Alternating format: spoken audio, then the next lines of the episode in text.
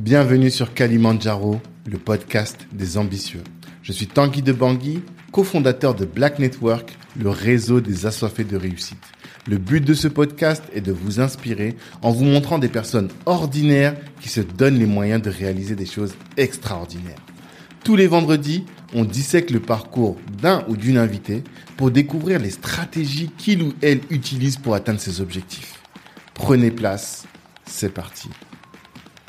Ce podcast est soutenu par le cabinet de gestion de patrimoine Banou Conseil. Vous êtes salarié et projeté de lancer un business, faites appel à Banou Conseil et ils vous aideront à trouver un bon bien et surtout à sécuriser votre patrimoine avant de vous entreprendre, c'est important. Si vous êtes déjà entrepreneur et que vous avez du mal à acquérir un appartement que les banques vous rejettent, faites aussi appel à Banou. Ils vous aideront à constituer un dossier solide. Moi, j'adore cette boîte qui est gérée avec beaucoup de science et beaucoup d'humanité. Je vous invite à écouter les épisodes 12 et 13 du podcast et là, vous comprendrez que je vous laisse entre de très bonnes mains. En plus, si vous venez de la part de Black Network, eh bien, vous aurez une réduction de 300 euros sur les frais d'honoraires. Allez-y, de notre part, vous serez bien reçu. Ciao. On est parti. Ibrahima, bonjour. Bonjour Tanguy. Ça va? Et toi, comment vas-tu? Toujours très bien. Je suis on ne peut plus heureux de te recevoir aujourd'hui sur Kalimandjaro, notre podcast, parce que euh, alors le premier épisode que j'avais sorti il y a deux ans, c'était celui avec Moussa, mais en réalité le premier que j'ai enregistré, c'était avec toi. Oui, je me rappelle. Tu t'en souviens? C'était il, y a- il y a deux ans, dans cette salle même, qui n'était n'était pas aussi jolie qu'elle est euh, aujourd'hui. Effectivement, merci. Vous veniez d'arriver au, au Puzzle Coworking. Et euh, en deux ans, il s'est passé énormément de choses. Effectivement. C'est incroyable. Donc je me suis dit, il faut absolument qu'on fasse un, un follow-up et euh, qu'on puisse euh, prendre, euh, retirer encore une fois le, le savoir que tu as acquis pendant ces deux années denses et très riches. Tu connais ma première question sur l'ambition. En 2022, tu disais que tu voulais créer de la valeur dans tes domaines de prédilection et aller toujours plus loin, plus fort, plus vite. Qu'en est-il aujourd'hui? Est-ce que tu as revu tes ambitions à la hausse? Est-ce qu'elles ont changé? Qu'est-ce que tu peux nous dire de ça? En 2020, oui. oui. Ouais, en 2020, ouais, exactement. En 2022, on va dire que euh, on va suivre la lignée de ces ambitions-là. Mhm. Et là, aujourd'hui, auparavant, je parlais de création de valeur. Aujourd'hui, je parle toujours de création de valeur, mais à une échelle exponentielle. D'accord. Aujourd'hui, euh, je veux créer de la valeur à travers d'autres créateurs de valeur. Ok. Voilà. Parce que je pense que la création de valeur est une énigme pour beaucoup, Mhm. mais que surtout ça se transmet, Hmm. ça se pérennise. Et donc aujourd'hui, j'en suis beaucoup plus conscient et je veux être un support. Je veux pour l'instant être un support qui va permettre de créer de la valeur pour ces créateurs de valeur. Hmm. Donc tu vas être plus en mode euh, accompagnement des entrepreneurs. Oui, c'est la, la, voie que j'ai prise ces deux dernières années, justement, depuis qu'on s'est parlé. Et c'est la voie que je vais continuer certainement à prendre encore pour quelques mois, années, hein, on verra, Mhm. avant de peut-être passer une échelle, peut-être, de capitaine d'industrie. Ah. Et tu pourrais euh, être un direct, enfin directeur, un CEO, arrêter tous tes projets externes et ne te concentrer que sur une activité? J'aurais bien du mal à le faire parce que je pense qu'aujourd'hui, euh, je, suis, euh, je suis assez bon dans ce rôle de, entre parenthèses, euh, numéro 2. Mhm. Euh, mais effectivement, il n'est pas exclu que demain je me concentre sur une activité unique. Tout dépendra de, ce, de, de justement cette valeur qui soit créée. Parce qu'une des choses qui me tient à cœur, c'est effectivement la création d'emplois sur le territoire, sur le Mhm. territoire africain. Donc euh, je pense que pour ça, pour ça, il faut un certain courage pour pouvoir partir de, de entre parenthèses zéro. Et surtout, il va falloir que certains acteurs fassent preuve de leadership et aillent là où d'autres ne sont pas allés. Hmm. Donc pour ça, il va falloir que des acteurs qui ont acquis justement de l'expertise, de l'expérience et, et ce système de valeurs ailleurs viennent sur le continent africain Mhm. pour pouvoir le prodiguer à d'autres Hmm. et justement se positionner en tant que capitaine. Il nous faut des exemples, il nous faut des références et des référents. D'accord. Ok. Donc on comprend tout de suite que dans ta ligne de mire, là, dans ta roadmap, il y a l'Afrique, il y a l'Afrique sur place, il y a l'Afrique dans l'industrie. Et euh, donc tous ces sujets-là, on va les évoquer euh, dans le cadre du podcast, enfin de cet épisode. Avant ça, euh, quand on lit euh, la presse te concernant, il y a un mot qui revient toujours, c'est fondateur de près de tant- 30 entreprises en France et sur le continent. C'est ça? Sur, le, sur les continents. En sur les continents. Sur les continents. En fait, ce qui se passe, c'est qu'effectivement, sur les trois continents, que ce soit l'Afrique, l'Europe et le Moyen-Orient, mhm. aujourd'hui, on est à peu près à 33 entités. 33 entités. On va voir et on va découvrir. Je pense que j'invite les, gens qui te connaissent pas à écouter donc l'épisode 3 du podcast où euh, on comprend un peu ta manière de fonctionner. Mais euh, là, l'idée, on va essayer un peu de définir maintenant, à travers ces deux, nouvelles années, euh, des dernières années, pardon, comment est-ce que quelle est ta plus-value? Qu'est-ce que tu apportes dans les boîtes? Euh, Le premier projet dont j'ai envie de parler, c'est Nemix, parce que euh, un jour, en mai 2022, je, clique sur LinkedIn et euh, je vois apparaître un SUV, beau SUV. Je te vois là avec ta veste et tout à côté de Fauzi. Et voilà, les gens découvrent et ils disent Ibrahima est impliqué dans ce projet de voiture qui roule à hydrogène. Tous les gens avec qui j'avais parlé de toi auparavant commencent à me rappeler. Ils me disent ah mais ton cas en fait il est vraiment sérieux. T'as mis une, une, claque à tout le game ce jour-là.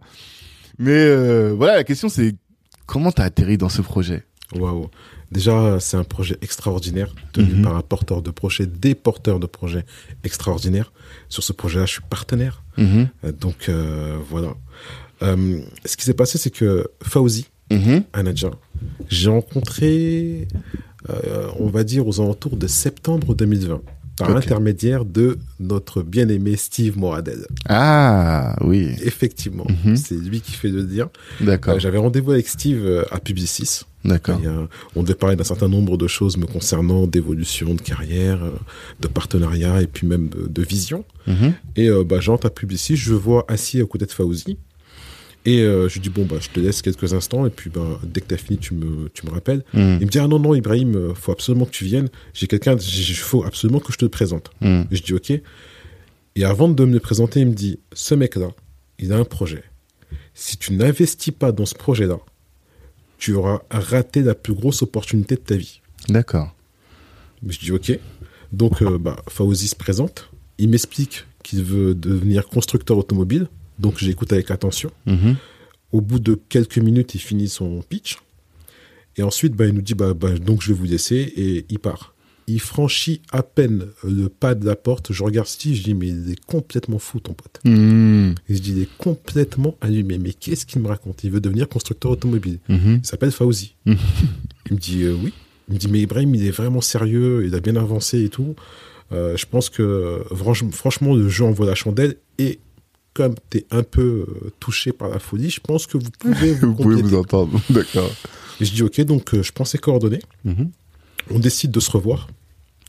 Euh, donc on en rediscute plus profondément. À ce moment-là, il me présente un certain nombre d'éléments pour montrer ses avancées sur ces dernières années. Ça fait déjà quasiment deux ans et demi qu'il est sur le projet. Hein. Mhm. plus de deux ans et demi qu'il est sur le projet, qu'il a rencontré des acteurs comme Pininfarina, euh, d'autres industriels, et que là, en fait, euh, bah, il y a des aspects financiers qui le bloquent, des mhm. aspects structurels, organisation, et qu'il a besoin encore de se faire accompagner, de s'entourer euh, d'un certain nombre de personnes qui lui permettront d'aller jusqu'au bout du projet. Hmm. Je trouve quand même l'aventure assez folle, assez extraordinaire et surtout le système de pensée. Fauzi ne se donne aucune limite, hmm. mis à part la limite de moyens qu'il a à cet instant-là. Et surtout, il est déterminé. À ce moment-là, je décide de, de le présenter au reste de mes équipes. Hmm. Voilà, il faut savoir qu'effectivement, je suis cofondateur de toutes les entités que j'ai créées mais que j'ai d'autres associés hmm. qui ont leur domaine d'expertise. Donc, euh, bah, je présente à Tamim, hein, Tamim Markata, à, Imran, Imran Hanif, à Ali et à d'autres, et à Domingo Correa, etc. Mm Eli Tous écoutent. Ils trouvent ça subjugant. Hmm. Mais euh, ça les laisse sans voix, sans mots. Mhm. Et pareil, ben, Fauzi, après nous avoir fait sa présentation, il s'éclipse. Hmm. Et là, on commence à réfléchir, on se dit, mais qu'est-ce qu'on peut lui apporter? Et là, je leur dis, les gars, je ne sais pas, mais je pense qu'il est important de prendre en compte son projet, euh, même si on peut lui apporter ben, quelque chose de minime, que ce soit même des fonds, à hauteur de ce que l'on peut, mhm. je pense qu'il faudrait quand même pouvoir se positionner et y aller. Mhm. Donc après, euh, on apprend à se connaître, on se découvre l'un l'autre, on se rend compte que ben, euh, à cette époque-là, moi j'habite à Conflans, Fauzi habite à Irani, Hmm. Donc il y a que bruit qui nous sépare. Euh, il connaît bien euh, mon frère, et, son associé. Donc, euh, on commence à se voir régulièrement, à rediscuter, à voir ce qu'on peut apporter au niveau du projet. Mhm. On décide de partir à Dubaï ensemble, voir au niveau des Émirats, parce qu'on y est implanté, voir s'il y a une possibilité éventuellement de lever des fonds là-bas. Euh, bah, c'est pas fructueux, mais on apprend à se découvrir jusqu'au moment où, à partir de, on va dire, avril-mai 2021, là, on se dit, il faut absolument qu'on trouve un moyen d'y aller. Mhm. Et là, on décide vraiment D'y aller, de- de lancer, d'avancer sur le projet. d'avancer sur le projet, de Mhm. creuser, d'avancer sur le projet. Mhm. Et là, à ce moment-là, bah, il nous semble évident que si on veut avancer au niveau de ce projet-là, il va falloir que on trouve le moyen de le faire financer. Et comme on dit toujours, bah, les moyens de faire financer viendront forcément de nous. Donc c'est à ce moment-là que l'on décide d'éventuellement de solliciter des personnes dans notre réseau proche Mhm. pour faire partie d'un club d'investisseurs qui pourrait financer la Le projet. première étape du projet. Ok. La première étape du projet étant de pouvoir financer un prototype non roulant Mhm. Via Pininfarina qui s'occuperait du design. Mhm. Une partie du design par- parce que Thomas Delussac a bien avancé dessus Mhm. et a fourni, les, et a fourni les formes initiales de ce que devait donner ce véhicule, Mhm. en concordance bien évidemment avec euh, la partie industrielle parce qu'on ne veut pas faire de concept car, on veut un véhicule qui soit industrialisable. Voilà. Et euh, également la partie marketing, communication, la partie juridique, la Mhm. partie contractuelle avec nos différents partenaires. D'accord. Voilà. Donc, euh, au début, euh, ce qu'on voulait, c'est lever 500, 600 000 euros. Donc, on a fait appel à des personnes de notre entourage proche, à nos consultants, Mhm. à d'autres entrepreneurs. Et puis, on se rend compte que on peut aller plus loin.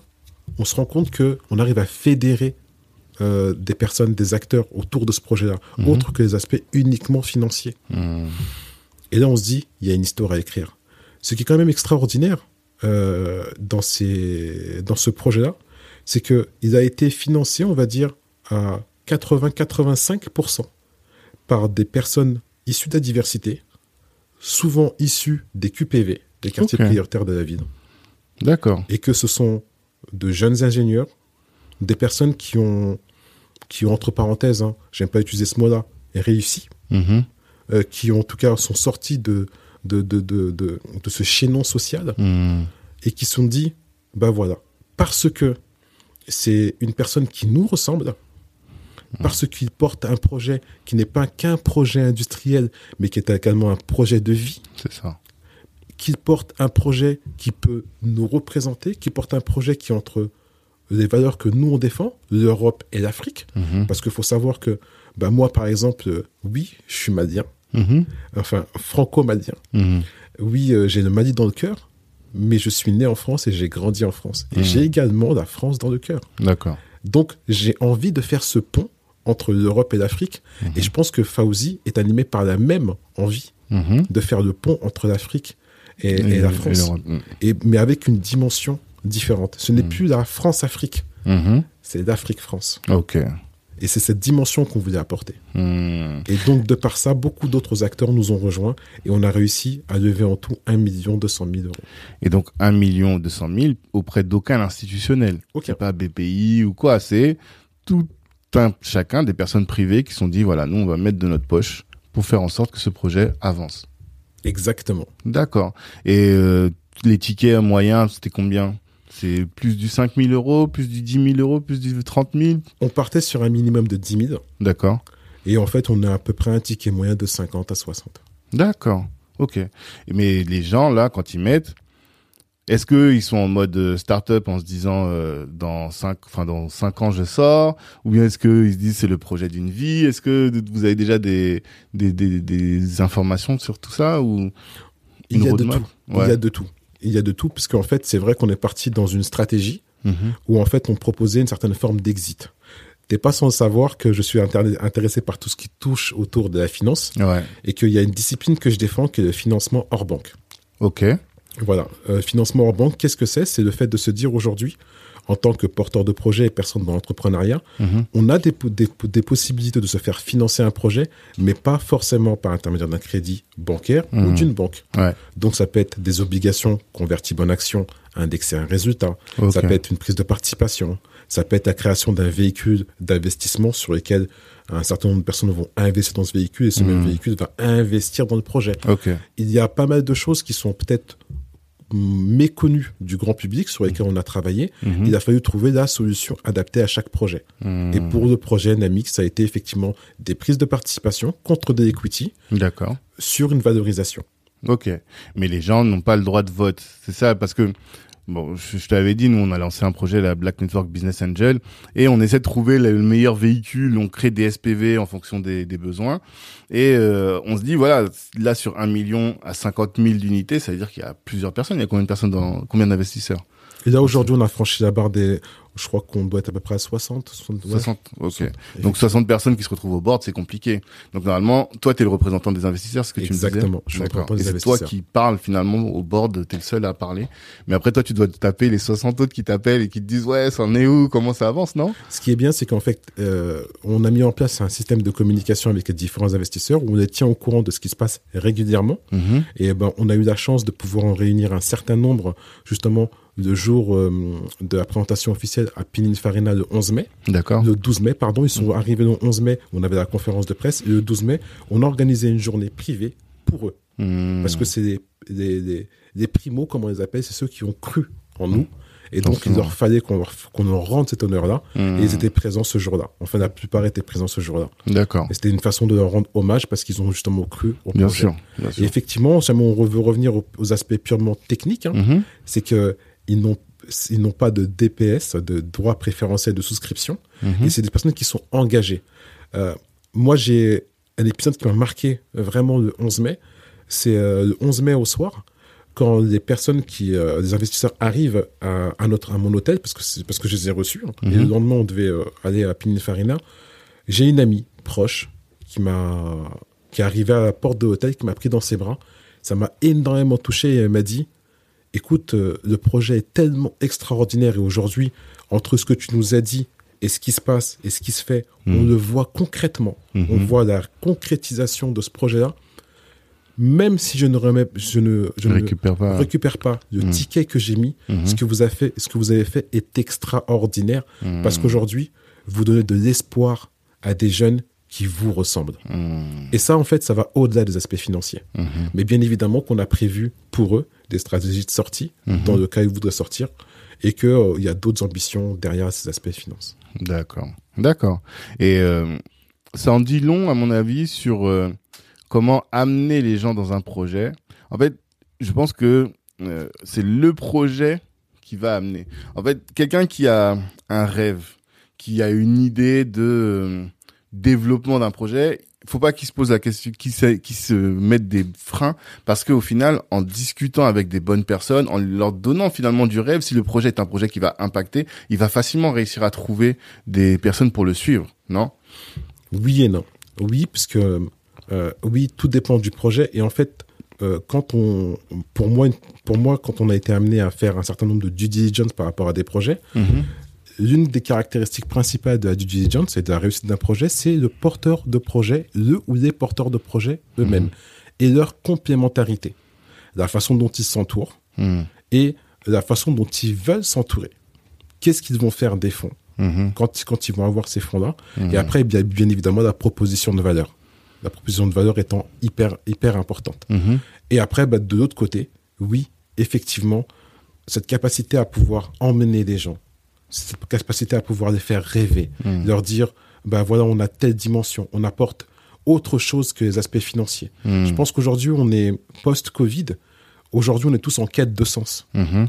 En quoi le projet Namix euh, a permis de fédérer? C'est que c'est un projet qui amène de l'espoir au niveau de la transition énergétique et écologique. C'est un projet de mobilité. C'est un projet qui amène de la disruption à travers les capsules amovibles qu'on qu'on pourra recharger avec de l'hydrogène. Mhm. C'est un projet qui également apporte une autre dimension sociétale parce qu'il est porté par un porteur de projet issu de la diversité et Ouais. qui vient des QPV. Mhm. Donc ça nous permet de dire, voilà, euh, la réussite d'un projet ou un projet de ce type-là, de ce type industriel, qui est quand même un très gros projet, n'est pas forcément porté par les mêmes, le même type de personnes. Ouais. Une- on a reçu énormément de messages à travers Fauzi hein, et ses Mhm. réseaux sociaux de jeunes qui, lui disaient tout simplement merci. Hmm. Au-delà de le féliciter, c'était merci. Ce merci était un merci, tu nous représentes. Ouais. C'était un merci de l'avoir fait, Mhm. d'avoir cru en toi, d'avoir cru en tes rêves, Hmm. d'avoir amené une équipe à, à croire en ta vision. C'était des, des- des messages de ce type-là qu'on a beaucoup reçus et effectivement pas mal de messages de félicitations au plus haut degré. Mm, bah oui. Dans le sens où euh, il y a, on manque de rôle modèle. Ça, c'est criant. Elisabeth Moreno avait dit, je sais pas si tu te souviens, Oui. elle a dit, Ibrahima, vous êtes un rôle modèle. Mais on a vraiment ce, ce- cette difficulté-là. Et notamment, quand je dis on manque de rôle modèle, c'est que nous qui avons grandi en- dans les années 90 en France, on, devenir po- sportif, ça c'était pas un problème. Devenir artiste, c'était pas un problème. Mais des, des dirigeants d'entreprise, à part Kenzie, on avait peu au final. Et là, quand tu vois arriver quelqu'un comme ça, ça change la donne considérablement. Tout le monde se dit, bah non, maintenant en fait, euh, moi je peux. Si Fauzi l'a fait, il a deux bras, deux jambes comme moi. Qu'est-ce qui m'empêcherait moi de le faire? Et ça, ça un impact mais considérable quoi. Et ça, vous le vivez vous aussi véritablement. On se vit véritablement et j'avais fait une interview sur euh, euh, je sais plus euh, quel média où justement je disais que euh, si on veut faire ce que Steve Jobs a fait, si on veut faire ce que Mark Zuckerberg a fait, on peut désormais le faire. Et rien ne nous empêche. Et aujourd'hui, dans un premier temps, on peut commencer par copier un modèle existant Mm. avant de disrupter. Mhm. Et à travers le digital et tout ce qui tourne autour de la tech et des innovations, aujourd'hui, il faut qu'on ait des acteurs qui se positionnent en tant que capitaines. Mhm. Et ces, ap- ces acteurs-là peuvent se faire accompagner par d'autres personnes qui ont cette expertise-là, de l'expérience Mhm. et le moyen, peut-être pas financier dans un, dans, un- un- à court terme, mais le moyen de lever des capitaux pour pouvoir y arriver. Mhm. On manque de structuration, on manque de support Mhm. lorsque j'ai voulu rechercher des capitaux et m'entourer de personnes qui savaient justement lever ces capitaux-là, Mhm. je n'ai pas rencontré de personnes issues de la diversité. Et là, je me suis dit, il y a un problème. Ouais. Je me suis dit, là, il y a un problème. Lorsque j'ai voulu avoir euh, rencontré des personnes justement qui étaient juridiquement aptes à pouvoir m'accompagner, c'est toi que j'ai sollicité. Mhm. Mhm. C'est toi que j'ai sollicité et j'ai même voulu euh, avoir un espèce d'agenda, un, espèce de répertoire Ouais. où on avait l'ensemble des personnes qui pourraient m'accompagner dans ce type de projet et où on en dénombrait un certain nombre. Donc voilà, je pense que aussi, aussi bien il nous faut des personnes ambitieuses qui veulent changer les modèles Mhm. et qui sont en quête de sens et qui veulent apporter à ce nouveau monde, parce qu'on est dans l'ère d'un nouveau monde, Mhm. euh, des, des dimensions plus importantes que le monde d'avant, mais également en termes de structuration, il nous faut également des personnes qui, roulent, qui, jou- qui joueraient ce rôle de numéro 2, voire numéro 3, Mhm. voire même numéro 4, et qui seraient capables d'accompagner cette structuration. Alors ouais, en fait là pour moi tu dis deux choses. Il faut un numéro 2, c'est-à-dire que il y a le CEO qui lui porte la vision, qui est qui a le rêve et il faut qu'il soit entouré d'une équipe euh, qui soit elle aussi issue de la diversité et qui ait les compétences pour faire ce que lui ne peut pas faire.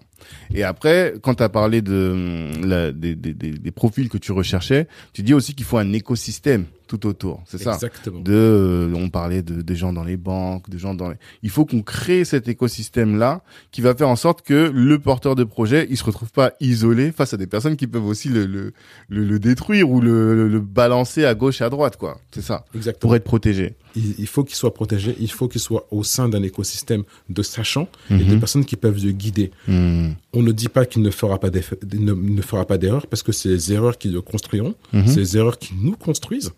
Mais il faut être capable d'identifier euh, des personnes qui justement peuvent te permettre d'accélérer, Mhm. quels qu'ils soient. Et en fait aujourd'hui, nous on a réussi à, à, à travers le projet Namix de s'entourer d'un certain nombre de sachants dans différents domaines d'expertise, dans le domaine de l'hydrogène, dans le domaine de, du carbone, de la Mhm. neutralité carbone, dans le domaine de, justement de l'industrialisation. Mhm. C'est des personnes qui ont 10, 15, 20, 30 ans d'expérience, qui ont été éprouvées et qui continuent à l'être et qui aujourd'hui sont au plus degré, plus haut degré justement d'expertise à ce niveau-là et qui nous apportent leur savoir-faire. Une heure de discussion avec eux te vaut des fois Hmm. six mois de Hmm, recherche. Tout à fait. Et c'est extraordinaire. C'est en ça que le projet est complètement fou et riche. Mhm.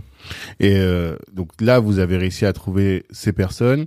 Et qu'est-ce que toi, ça t'a appris justement? Maintenant, là, euh, c'est en mai 2022. Ça y est, maintenant, vous en êtes sorti. Enfin, le projet maintenant, il, il commence à voguer quoi. Qu'est-ce que ça t'a appris? Que- Quelque chose, tu t'es dit, ah vraiment, ce projet. Si j'avais pas été dans ce projet-là, j'aurais pas appris cette chose-là. Je sais par exemple que à la base, tu, au début, tu pensais à faire euh, une euh, entrée en bourse. Et là, je vois que tu as changé de ton fusil d'épaule. Donc, j'imagine que tu as appris énormément de choses. Qu'est-ce que tu peux nous partager là-dessus pour euh, nous, porteurs de projets ou entrepreneurs à notre niveau? Bah, L'entrée en bourse n'est pas abandonnée. Bien au contraire. Mhm. elle est toujours d'actualité.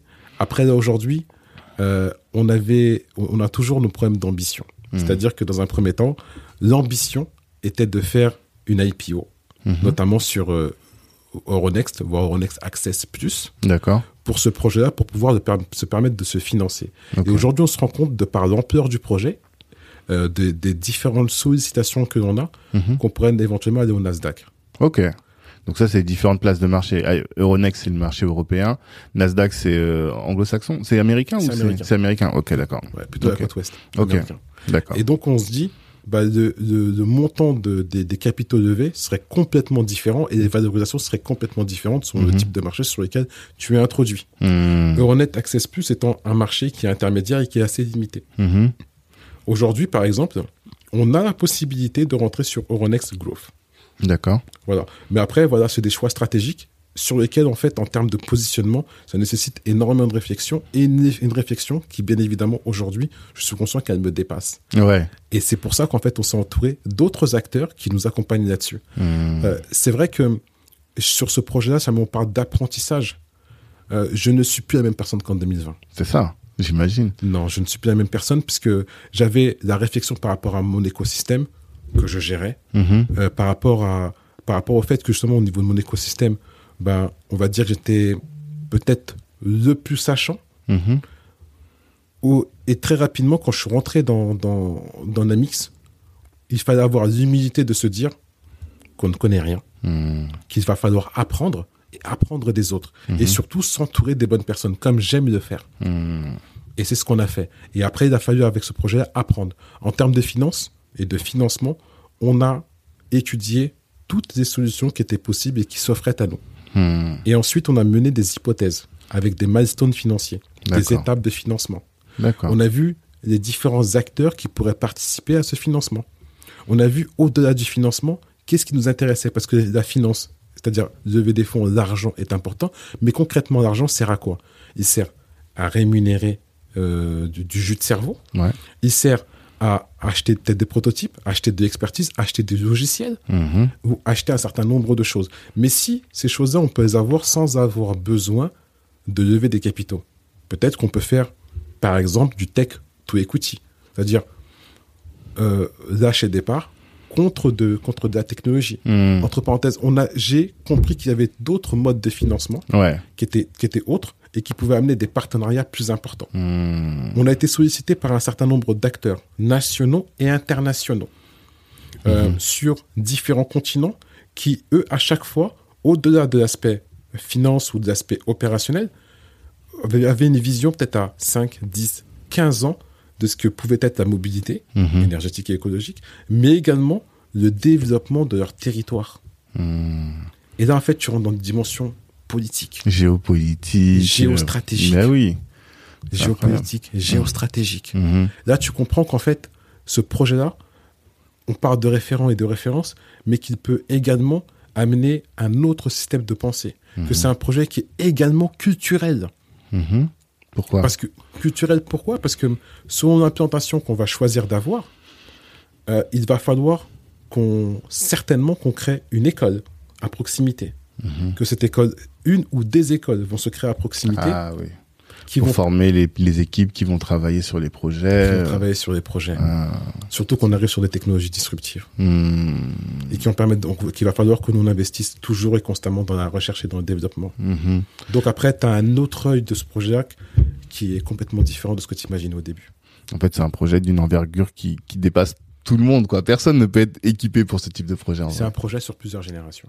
Sur plusieurs générations, C'est un carrément. projet sur plusieurs générations. Ah. Si on prend euh, le, si on prend aujourd'hui Peugeot, Mhm. le, le- le créateur de la marque Peugeot est, est décédé en 1915.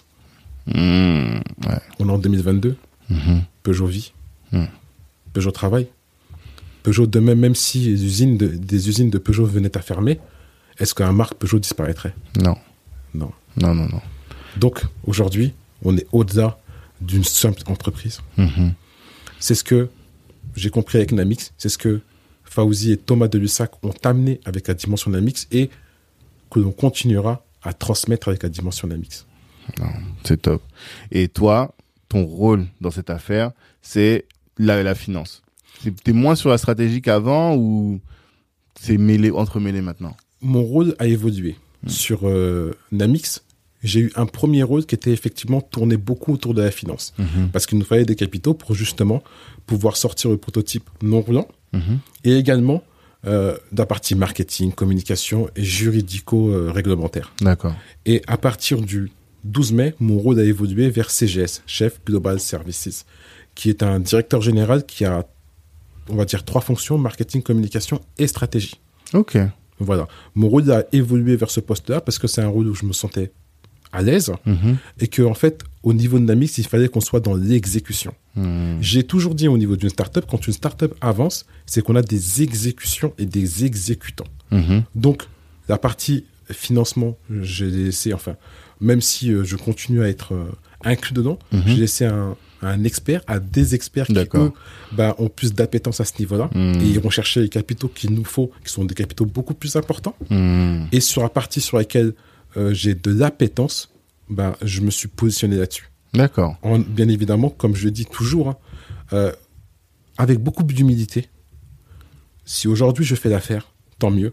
Le jour où je ne ferai plus l'affaire, je serai en capacité de dire et de trouver le meilleur qui pourra intervenir dans ce domaine-là. Mm. L'important, aujourd'hui pour moi, ce sera toujours le projet.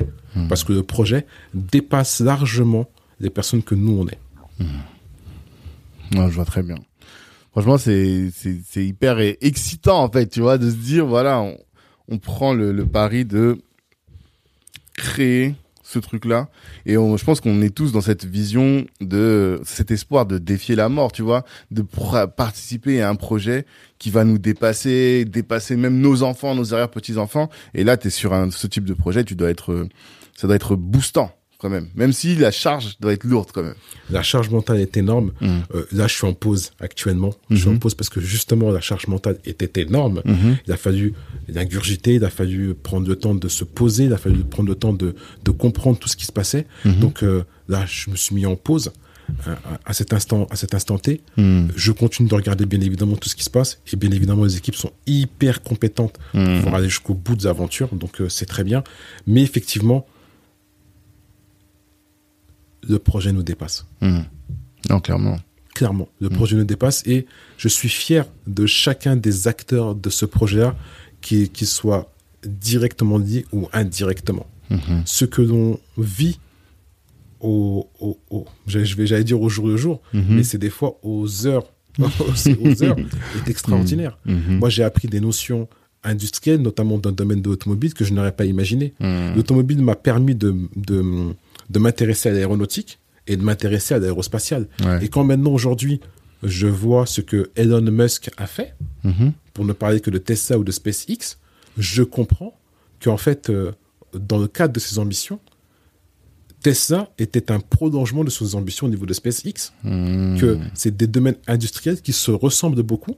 Jamais on prend l'aérospatiale, l'aéronautique et l'automobile, et que bah, la transition d'un domaine à un autre est faible en vérité. Ouais. Une fois que tu es dans l'un, tu peux assez facilement euh, migrer sur l'autre. Aujourd'hui, euh, comme l'aéronautique en France va mal, Mhm. les ingénieurs aéronautiques basculent vers la partie automobile. D'accord. Et ça se fait très bien. Mhm. Mais qu'est-ce qui, quel est le lien entre tout ça? Parce qu'effectivement, nous on voit SpaceX, on voit Tesla. Pour moi, il n'y a pas de, de lien. Qu'est-ce qui fait que tu crées un lien euh, étroit entre les deux? Les technologies, les technologies qui sont employées, Mhm. les motorisations qui sont employées. Euh, même si euh, tu vas, tu vas, tu vas me dire que bah, un, mot- un moteur d'avion n'est pas un moteur de, de voiture, effectivement, mais un moteur d'avion mais un moteur d'avion, un moteur de voiture a les caractéristiques d'un moteur d'avion, sauf que c'est plus gros. Il y a un moteur de fusée aussi. Exactement. D'accord. La fusée, la fusée, elle, va parcourir 28 000 km, euh, 28 000 km heure. Mhm. Euh, une, un avion parti fera à peu près 2000 km heure. Une voiture fera 200 km heure. Mhm. Tout, dépend, tout dépendra de l'échelle et de l'énergie consommée pour, pour chacune de ces parties-là. Ouais, c'est la puissance qui va être différente, mais le, le mécanisme est similaire, quoi. Et sensiblement similaires. D'accord. Et, et si- par exemple, euh, on regarde au niveau de l'aéronautique, Mhm. les technologies qu'on a, qu'on a fait dans le domaine de l'aéronautique il y a 10, 15, 20 ans, qu'on a, qu'on a fini par réutiliser dans le domaine de l'automobile. Hmm. Mais ah oui, c'est ça en fait. C'est ça, c'est en ça que ça t'intéresse, c'est que les innovations d'aujourd'hui dans l'aéronautique et l'aérospatiale seront les innovations de demain dans euh, l'automobile potentiellement. Arrête de dire dans mes pensées. non mais il faut bien comprendre le truc quoi. C'est ça. Parce que j'arrivais pas à comprendre le lien que tu faisais entre les deux, mais je comprends mieux et maintenant on comprend pourquoi est-ce que ça intéresse aussi euh, SpaceX quoi. SpaceX et. Tesla. Et dans le domaine de l'aérospatial, idem. Mhm. Les innovations qui seront faites dans le domaine de l'aérospatial Mhm. permettront de développer le domaine de l'aéronautique et le domaine, le domaine automobile. D'accord. Ah, ça c'est c'est important. Et je ne sais pas si on a pris le temps vraiment de décrire ce que c'est que Namix. Namix, moi j'ai expliqué que c'est un véhicule qui roule à l'hydrogène, mais c'est pas la seule euh, particularité. Euh, il a été design- designé par Pininfarina, c'est ceux qui designent les, Fer- les Ferrari, c'est ça? Pininfarina, exactement. Pininfarina, voilà. Et euh, il me semble que il devait être produit, assemblé au Maroc? Exactement. C'est ça. Est-ce que tu peux expliquer un peu euh, pour les gens qui ne connaissent pas Voilà, bon. Donc, déjà, pour euh, Namix, effectivement, il faut revenir sur la base. Hmm. Euh, Namix veut dire New Automobile and Mobility Exploration. Ok. Voilà. Euh, c'est un véhicule électrique qui est alimenté à l'hydrogène. Mhm. Il a aujourd'hui des véhicules à batterie et il a des véhicules équipés de piles à combustible qui permettent euh, de pouvoir être alimentés avec de l'hydrogène. Hmm. L'innovation au niveau de Namix, l'innovation principale, c'est qu'elle est équipée de capsules amovibles. Ouais. C'est qu'on voit, on doit les tirer. Je vous invite à aller sur LinkedIn. Vous voyez, on voit des grosses capsules comme ça. C'est la première fois que j'en voyais. Je savais même pas que ça existait. Exactement. Mm. Un système de six capsules amovibles qu'on pourra insérer à, à l'arrière du véhicule Mhm. et qui est un système additionnel à un, rési- à un réservoir existant D'accord. pour une, pour une autonomie de 800 km. Ok. Et donc, chaque capsule devrait faire entre euh, 50 60 km d'autonomie à peu près. Ok. Voilà. Donc si tu veux aller à, à Bordeaux, il faut que tu, au bout de 60 km, tu recharges ton véhicule. On aura la possibilité, s'il y a des stations hydrogène, de pouvoir recharger directement avec le réservoir de l'hydrogène comme on passe à une pompe, D'accord. ou de passer par un système qu'on dévoilera, qu'on dévoilera prochainement, où on pourra faire un, un- un échange ou faire du swiping de Hmm. capsules. D'accord. Ok. Et fabriqué au Maroc, c'est ça? Exactement. Assemblé. C'est. L'important pour nous, une des dimensions qui est importante, c'est qu'effectivement, euh, on aimerait que la partie industrialisation, la partie assemblage se fasse au Maroc. D'accord. Voilà. Ah, c'est une volonté. Pour l'instant, il y a rien qui est mis en place pour de manière effi- effective. Si en fait on a déjà eu des communications assez importantes avec euh, avec le ministère de l'industrie, Mhm. où en fait on a mis en place un certain nombre de discussions et Mhm. on voit en termes de faisabilité ce qui est possible de faire. D'accord. Voilà. Mais effectivement, il faudra pour ça ben, l'implantation d'une usine Mhm. d'assemblage au Maroc qui Mhm. permettrait justement de pouvoir assembler toutes ces pièces Mhm. et euh, faire le véhicule et faire que ce véhicule puisse sortir d'une usine marocaine. Mais les usines actuelles, elles sont pas équipées pour pouvoir euh, euh, assembler le véhicule. Il faut des, des, des machines spécifiques. Il faut recréer une usine absolument? C'est pour ça que c'est une volonté. Ok. C'est que on pourrait aujourd'hui, avec des systèmes existants, construire euh, le véhicule avec une usine, avec une usine peut-être en Europe de l'Est ou, euh, Mhm. ou, ou, ou ailleurs, même, ou même entre parenthèses en France. Ouais. Ce n'est pas quelque chose qui est exclu dans un premier temps, Mhm. mais c'est vrai que aujourd'hui, on voulait vraiment faire le pont entre Mhm. l'Europe et l'Afrique. Mhm. Et aujourd'hui, ce n'est pas un projet français. Mhm. C'est pas un, projet franco-marocain. Aujourd'hui, c'est un projet qui lie l'Europe à l'Afrique. Pourquoi? Parce que Pininfarina est italien. Ouais. Euh, le- toute la partie R&D est faite en France. Mhm. Euh, la partie pile à combustible certainement sera faite en, en Suisse. Mhm. ou dans un autre pays, on a des acteurs anglais, on a des acteurs espagnols. On cherche à fédérer les meilleurs. Hmm. Donc aujourd'hui, ce n'est pas un problème de nationalité, c'est un problème de faisabilité. Hmm. Oui, vous prenez les compétences là où elles sont. On prend les compétences, on prend les acteurs là où ils sont. Mhm. Et justement, on veut qu'il y ait cette dimension africaine, Mhm. parce qu'on se dit que tant qu'il n'y aura pas d'industrie en Afrique, Mhm. on ne pourra pas parler de réel développement. Mhm. L'Afrique aujourd'hui importe 90% des ressources dont elle a besoin. Si elle veut vraiment se développer, il va falloir qu'en Afrique, on ait des industries de transformation. Mhm. Au Maroc, on n'est pas sans, sans savoir qu'aujourd'hui, il y a un certain nombre de voitures qui sont produites déjà au. Maroc et qui ont déjà une grosse expertise à ce niveau-là. Mhm. Ces marques de ces constructeurs automobiles, Peugeot, Renault, euh, Nissan, eux ont pris l'ascendant de vouloir produire au Maroc. Mhm. Aujourd'hui, nous, ce qu'on veut, c'est effectivement produire au Maroc également pour montrer qu'il est possible que, même si auparavant euh, c'était des, des acteurs franco-français, aujourd'hui, un acteur Hmm. franco-marocain ou, euh, ou même euh, africain peut construire ses propres véhicules Mhm. et surtout les exporter. Hmm. Oui, parce que comme là vous êtes sur une, inno- une innovation, vous pouvez très bien, demain on va avoir le véhicule qui peut circuler euh, aux États-Unis ou en, Oc- en Occident au sens large, quoi. Exactement. Mais que ça vient du continent africain. que ça vienne du continent africain, que le continent africain soit en capacité de pouvoir exporter une technologie, exporter un savoir-faire, Mhm. exporter un fruit de son industrie. Non, c'est top. Et ouais, je voulais, je t'avais posé, je t'ai prévenu en off qu'il y a un sujet qui m'intéresse. Et la dernière fois, quand on a discuté, tu m'avais parlé de des ODD, donc des objectifs de développement durable. Là, des véhicules, le véhicule roule à l'hydrogène. On est en plein dans une crise là du pétrole actuellement. On est en 2022. Le, le, le prix du, du diesel a monté à plus de 2 euros. Euh, Moi, je roule à l'éthanol, je suis béni. Mais je sais qu'il y a des gens qui souffrent énormément. Et même on sort des- des gilets jaunes. Il y a quelques avant le Covid. Là, on est sur des véhicules qui roulent à hydrogène. C'est censé régler le problème euh, écologique. Mais euh, il y a des gens, il y a pas mal de chercheurs qui disent que les, les- les- la pile à combustion hydrogène ne règle pas le problème parce que il y a besoin d'électricité et on n'est pas encore, euh, enfin l'électricité n'est pas suffisamment propre encore aujourd'hui pour être une solution. Euh, autre problème aussi, bah, pour construire le véhicule, bah, il faudra aussi du pétrole forcément. Donc les gens disent que c'est une fausse solution. Quel est ton avis sur le sujet?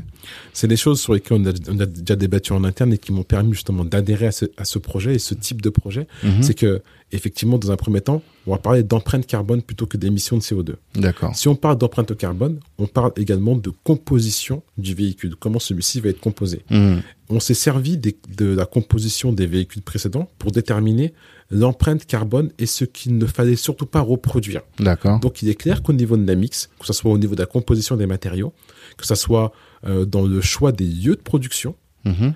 aujourd'hui le but c'est d'être green. Mhm. Et quand on parle de green, c'est justement de réduire un maximum cette empreinte carbone. Mhm. Si on devait demain euh, euh, faire produire un véhicule, par exemple, au Maroc, c'est une, une hypothèse serait qu'effectivement toute la chaîne de production soit alimentée par de l'énergie green et donc par des panneaux solaires. Mhm. Un exemple. En- et pour l'ensemble de, des pièces qui seront produites ou qui seront euh, qui permettront l'assemblage du véhicule, idem. C'est qu'on veut respecter un cycle précis qui est normé dans le domaine de l'automobile. Mhm. Donc, avec Namix, on pense développement durable dès le départ. Mhm. Ça, c'est pour répondre à la première question concernant l'empreinte carbone. Après, si on veut répondre à la seconde question concernant l'hydrogène en elle-même, et pourquoi l'hydrogène est pour nous la solution, VS la batterie, c'est que l'hydrogène, c'est vrai, c'est un vecteur d'énergie. Mhm. C'est-à-dire que pour avoir de l'hydrogène, il faut passer certainement par de la transformation d'énergie. Ouais. Et, et dans un premier temps, on peut penser pour l'énergie, pour l'hydrogène vert, à, aux panneaux solaires qui permettent bah, de pouvoir capitaliser sur de l'énergie. Et lorsque l'on veut transformer cette énergie-là, la stocker, on passe par de l'hydrogène. Donc il y a une perte de rendement. Mhm. On est d'accord sur une chose. L'hydrogène, le résultat, c'est que l'hydrogène a 10, 15, 20 ans. Enfin 5, 10, 15, 20 ans. Mais prochainement, c'est la solution. Mhm. Maintenant, les moyens d'y arriver. On n'est pas tous d'accord sur, sur ce, sur ces moyens d'y arriver. Ah, tu penses qu'il y a un consensus sur Ouais. le recours à l'hydrogène à la place du pétrole Pour, le faire, pour la mobilité? Pour la mobilité. Pour moi, pour la mobilité, par exemple, aujourd'hui, par exemple, si on prend euh, un, des, euh, tout ce qui tourne autour de, de camions ou tout ce qui tourne de, euh, autour de, de véhicules utilitaires, la batterie n'est pas la bonne solution. Mhm. Puisque il faudrait, sur un véhicule de, je sais pas moi, de, de, de, de- qui transporte 10-15 tonnes, Mhm. au minimum 5, voire, voire 3 tonnes, 4 tonnes de batterie. Ah ouais? Ouais, effectivement, ouais. Ok. Au minimum On se rend 3 pas 4 tonnes compte. de batterie. Hmm. C'est pas possible, c'est pas imaginable.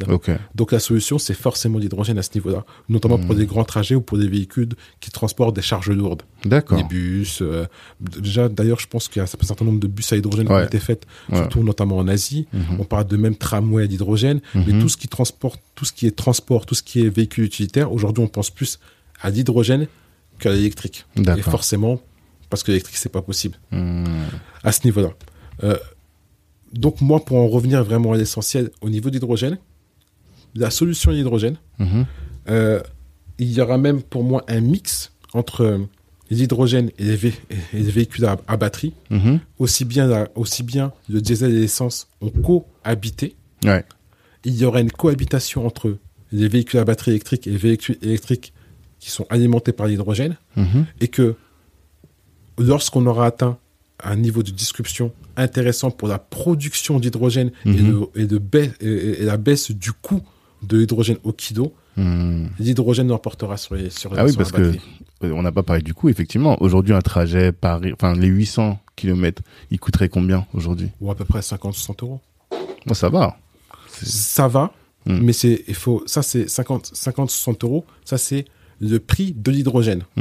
Mais derrière, il y a effectivement le coût de production d'hydrogène parce que le rendement n'est pas encore assez. Ouais. intéressant. Ouais, Alors ouais. que un plein, enfin, un, un plein, enfin, la recharge d'un véhicule électrique type Tesla pour 400-500 km, Mhm. on a 10-15 euros. Ah oui, oui, oui, oui. Sauf que le problème, c'est le temps de rechargement. Le temps de rechargement aujourd'hui, pour un véhicule électrique, euh, avec un superchargeur, c'est, c'est 25-30 minutes. Mhm. D'accord. Donc, euh, euh, imaginons que toi, demain, euh, tu veux recharger ton véhicule et que tu veux aller à un superchargeur et qu'il y a deux véhicules devant toi. Mhm. Tu vas attendre une heure. Ouais. Est-ce que c'est logiquement possible? Ouais, tu dois attendre une heure et en plus après le temps. Ouais, effectivement, j'avais pas recharge. pensé à ça. Donc, tu, donc tu D'accord. perds une heure et demie. Ouais, ouais. Alors que si aujourd'hui, si tu as un véhicule hydrogène mais que tu passes par une station de rechargement, tu recharges ton véhicule en 2-3 minutes comme tu recharges aujourd'hui à l'essence ou au diesel. Mhm. D'accord. Et si tu as un système de capsule amovible, eh ben, tu peux faire du swiping, c'est-à-dire contre des, contre euh, une, un- comment dirais-je, une capsule vide, tu Mhm. as une capsule pleine. Mhm. Donc c'est cette culture-là qu'on veut amener, parce qu'on sait très bien que la transition est en train de se faire, et que euh, d'après un livre que j'ai vu euh, de, de, de, de- Bill Gates, euh, on, est, on produirait sur la surface de la Terre 52 milliards de tonnes de CO2 chaque année. Ouais. Le but c'est d'arriver au net zéro. Mhm. Arriver au net zéro, peu y croient, et même moi je ne suis pas candide pour y croire. Mhm. Mais par contre, réduire drastiquement nos, nos émissions de CO2, aujourd'hui, on en est capable à travers des solutions. Et ce qui va fonctionner, ce n'est pas une solution, mais c'est la combinaison de différentes solutions. Mhm. D'accord. Mais tu es d'accord que c'est un pari? Bien évidemment. C'est euh, parce qu'on peut très bien faire. Est-ce qu'il y a eu des domaines dans lesquels on a fait de la recherche, de la recherche, de la recherche, et au final on n'a jamais trouvé la solution et on a été obligé de revenir sur des situations euh, antérieures, enfin, sur des solutions antérieures. J'imagine que ça existe. Ça doit exister, Mhm. mais personnellement, je n'en connais pas et je ne, m'en- je ne m'intéresse pas à ce, ce type de domaine-là. Tu te focuses que sur euh, les- le, la possibilité, le potentiel de réussite. Et pour- comme, comme, comme on aime dire avec Fauzi, la marche arrière est cassée. Ok. La marche arrière est cassée, il n'y a pas de, il n'y a pas de retour en arrière. Et en fait, aujourd'hui, Mhm. euh, ça prendra le temps qu'il faudra, mais effectivement, on trouvera des solutions. Mhm. En sachant que là, aujourd'hui, on part sur une piste, Mhm. un élément de solution. Mais si demain, on arrive à nous, à nous prouver que, que on peut fonctionner très bien à l'éthanol et que c'est le moins cher et que c'est le plus écologique, on ira sur l'éthanol. Aujourd'hui, c'est parce que tous les éléments nous prouvent, d'après des différentes recherches qui ont été menées, que l'élément sur lequel il faut se tourner, c'est l'hydrogène. Ouais. Donc c'est sur cet élément-là qu'on est parti. Et maintenant, effectivement, il faut réfléchir plus profondément à la production d'hydrogène. Mhm. Mais quand je vois que la source d'énergie numéro un qui alimente le monde entier était, est faite à base d'hydrogène, le soleil, Mhm. j'ai- espoir. Ouais. Espoir de trouver là où les solutions. Mhm. Mhm. Et là où ça va demander beaucoup, beaucoup d'argent, c'est finalement le la recherche et le développement parce que j'imagine que payer les, tous les chercheurs, vous êtes associé avec une université ou quelque chose comme ça Comment ça fonctionne ça Ah, tu vois mon sourire donc tu te dis ah j'ai touché un point sensible. c'est mon travail de poser des questions, mais ok, je comprends. D'accord. Il y a des discussions en cours avec, avec un certain nombre d'universités à travers le mmh. monde qui mmh. seraient intéressés pour mener des recherches avec nous conjointement sur euh, des axes de recherche particuliers. Mais, euh, mais c'est vrai que, bon, déjà, pour Namix, il faut bien comprendre que comme c'est un projet de mobilité énergétique, aujourd'hui, on n'est pas énergéticien. Hmm. Donc, ça veut dire qu'en fait, le, euh, faut, enfin, ramener le véhicule qui va être alimenté avec de l'hydrogène, c'est déjà un gros travail. Mhm. Mais maintenant, trouver la source euh, pour hmm. pouvoir créer la source d'énergie à base d'hydrogène, ce n'est pas notre métier. D'accord. Et en fait, on va s'entourer de partenaires qui, eux, hmm. c'est leur métier et qui pourront nous aider à trouver des solutions. Hmm. Et conjointement, bien évidemment, on fera tout pour trouver les solutions les plus pérennes et qui permettront d'améliorer le cadre qui est actuel. D'accord. Non, mais c'est intéressant, vraiment intéressant. Je pense qu'on pourrait faire un podcast juste sur Nemix, mais j'ai, comme tu sais, j'ai plein de sujets à aborder avec toi, donc je te propose qu'on avance. Euh, en allant sur ton LinkedIn hier, bah, j'ai découvert que maintenant tu étais président de la commission intelligence économique du groupement du patronat, du patronat francophone. je sais que tu m'en avais parlé déjà il y a, il y a un certain temps. Euh, on connaît bien le Medef, mais on connaît pas ce, le GPF. Et euh, bah, la question c'est comment est-ce que tu es arrivé là encore une fois, tu vois? Concours de circonstances, des rencontres, mhm. euh, des rencontres, des rencontres qui ont été initiées par ma chargée de communication. Ouais. Euh, à l'époque, il y a mhm. et donc bah c'est suite à une rencontre avec Jean-Loup Blachier, avec euh, Stéphane Tiki, avec Aurélie. Euh, bah c'est c'est c'est le, le, groupement du printemps francophone, c'est le bureau de la direction mhm. où on avait échangé. Sur un certain nombre de choses que là on s'est dit qu'il y avait peut-être d'autres choses à faire donc on a profité suite à une excursion de leur part à Dubaï pour rentrer plus profondément dans le sujet, en demandant ce que je faisais et ce que eux euh, voulaient faire et quelles étaient leurs aspirations. Mhm. Et là, j'ai trouvé le projet intéressant. Je me suis dit, euh, ok, c'est vrai que la francophonie, ce n'est pas que la France. Mhm. C'est vraiment ben, 88 euh, pays dans le monde. Mhm. Et donc là, en fait, ça permet d'étendre un marché beaucoup plus important et de fédérer des acteurs beaucoup d'une manière beaucoup plus importante il y a tout à faire. Mhm. Et surtout, notamment, j'ai toujours regardé à travers mon petit œil de, celui qui va conquérir l'Afrique. Mhm. Et en me disant que ce serait un moyen pour pouvoir toucher et rencontrer des acteurs sur le continent mhm. d'une manière beaucoup plus rapide et pouvoir euh, les fédérer et voir ce qui serait possible de construire ensemble. Et quelles sont les activités? Parce que tu vois, quand j'ai vu ça, j'ai beaucoup pensé à ce que à des choses auxquelles nous on, sur lesquelles nous on travaille. Et tu vois, j'ai envoyé un de mes partenaires, j'ai envoyé ça.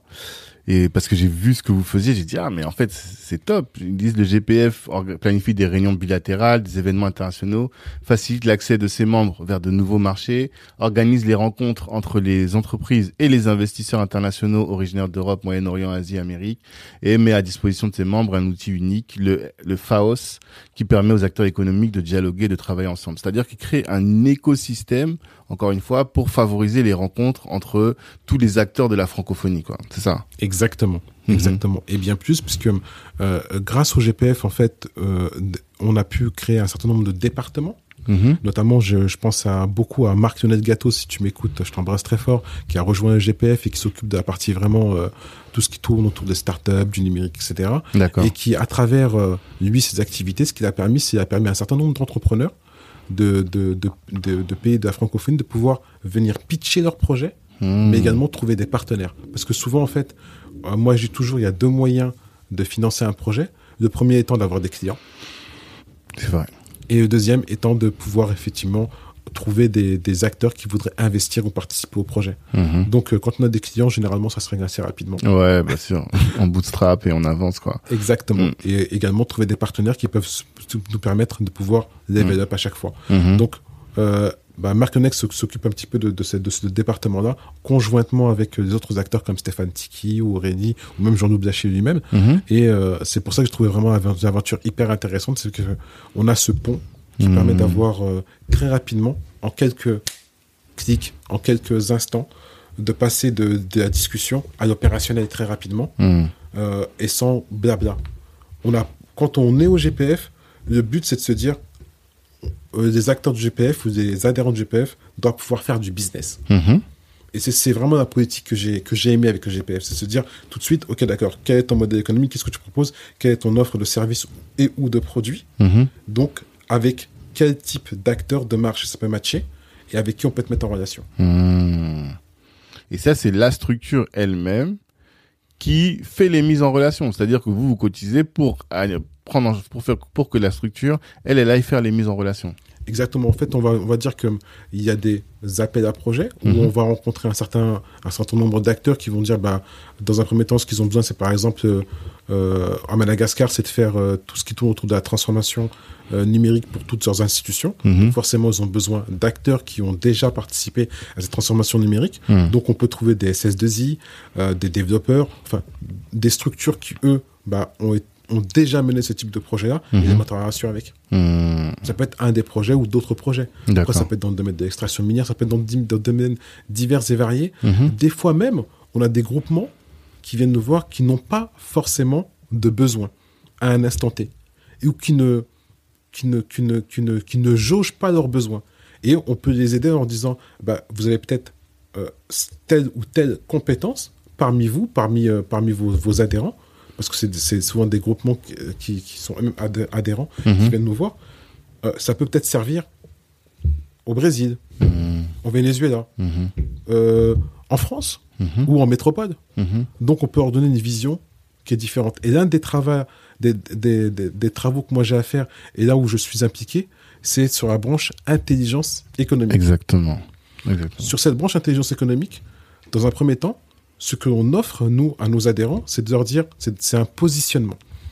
Mhm. C'est de leur dire, OK, euh, l'intelligence économique, qu'est-ce que c'est? C'est dans un premier temps, enfin, il y a trois choses. Il y a la veille, Mm. la sûreté Mm. et l'influence. Mm. Dans un premier temps, c'est de la veille.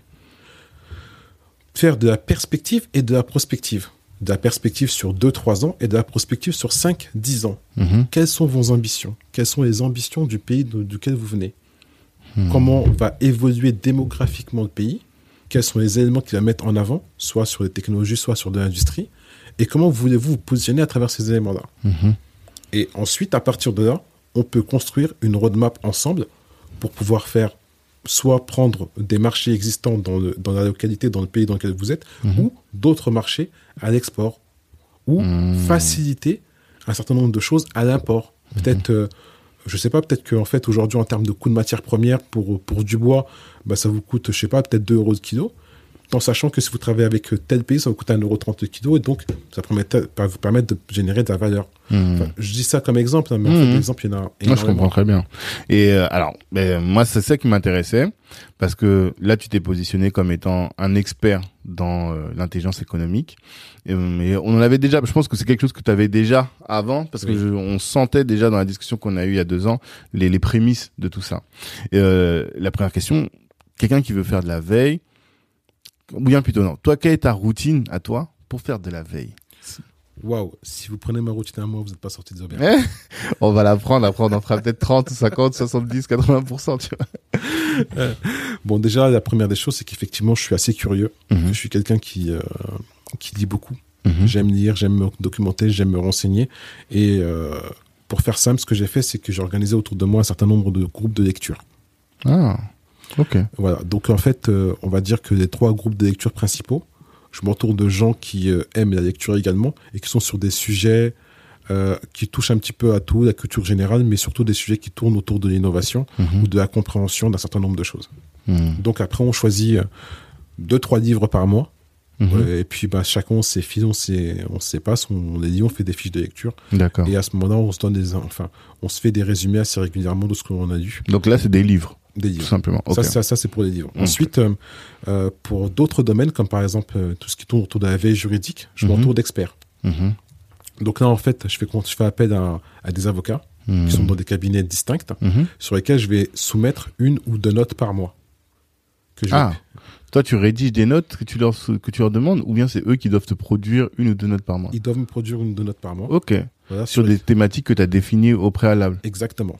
Et donc là, je paye. Ok. C'est une prestation de service. Et en fait, maintenant, on a pris l'habitude depuis plus d'un an, Mhm. un an et demi, deux ans? Waouh, le Mm. temps passe tellement, Le temps passé. le temps passe tellement vite. Mm. Ouais, quasiment deux ans. Mhm. où euh, bah, justement je leur demande de me faire un retour par rapport aux différentes notes que j'aurais soumises. Mhm. Et donc tous les mois, bah, j'ai des notes approfondies sur les thématiques que j'ai énoncées. Mhm. Et là, on me donne les différentes possibilités, ce qui me permet de me tenir à jour juridiquement de l'évolution de la législation française, mais Mhm. également sur certains points de l'évolution de la législation internationale, Ok. qui touche aux certains, à certains domaines d'activité sur lesquels je suis. Mais ces notes, tu les lis? À chaque fois qu'on t'envoie une Bien note, tu lis toutes les notes? Bien sûr. parce que tu sais pas au final ce que ça va t'apporter. C'est vraiment un travail de, ouais, c'est de la veille. C'est un travail de veille. Ça me, coûte, ça me coûte 2500, 3000 euros par mois. Ok. Ah, c'est pas donné, hein. Ouais, ça me coûte 2500, 3, 3. Mais en fait, et même je pense que si jamais, jamais je devais euh, vraiment rémunérer les acteurs de ces, de ces notes à, hauteur. du temps qu'ils passent Mhm. dessus, je paierais beaucoup plus.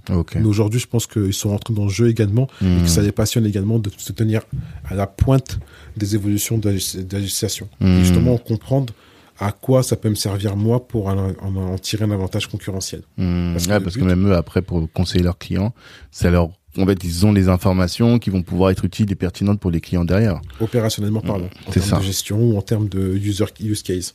Hmm. Parce qu'effectivement, moi, je, je, je soumets une note, Mhm. je sais où est-ce que je veux en venir, et après, derrière, quand on me donne les informations, après, je fais le tri des informations qu'on m'a données à travers les notes, j'en tire le jus, Mhm. j'ai gagné du temps, Hmm. et là, je dis, bah voilà, cette note-là me permet, avec cet élément-là, de pouvoir me dire que je vais pouvoir me positionner sur ça ou ça, et en termes de use case, ça me permet de faire ça. Hmm. Et donc là, ils comprennent mieux à quoi ça me sert, et aujourd'hui, ils arrivent même à anticiper mes questions. D'accord. Enfin, quand je donne une question, ils arrivent même à anticiper les réponses. Ah, tu me poses cette question-là parce que je pense que. Hmm, tu as tu ça, vas tu veux- endroit. Hmm. Ok, et puis je leur dis, bon, on verra, et puis. euh, voilà. D'accord. Est-ce que tu as un exemple de, de notes et de qui a eu un impact sur euh, le pilotage de ton activité? C'est l'intelligence économique. C'est Ouais. difficile de, c'est difficile d'en parler à ce stade-là. Ah, À, à ce, stade-là, au- au niveau des différents projets, c'est de réfléchir à un projet qui n'a pas été impactant ou qui ne sera pas impactant. C'est pas possible. c'est pas possible, mais ce que je ça peux c'est la deuxième dimension, la protection des, des données. Mais ce que je peux dire, c'est qu'en fait, euh, euh, dans toutes ces batailles industrielles, Hmm. commerciales, techniques qui ont été menées, que ça soit euh, YouTube avec Dailymotion, que ça soit Apple avec Samsung, que ça soit euh, euh, bah, tout ce type de bataille-là, Mhm. à chaque fois, l'acteur qui a gagné a été l'acteur qui a su tirer un avantage juridique ou réglementaire, enfin, tirer une information juridique ou réglementaire qui l'a transformé en avantage concurrentiel. Hmm.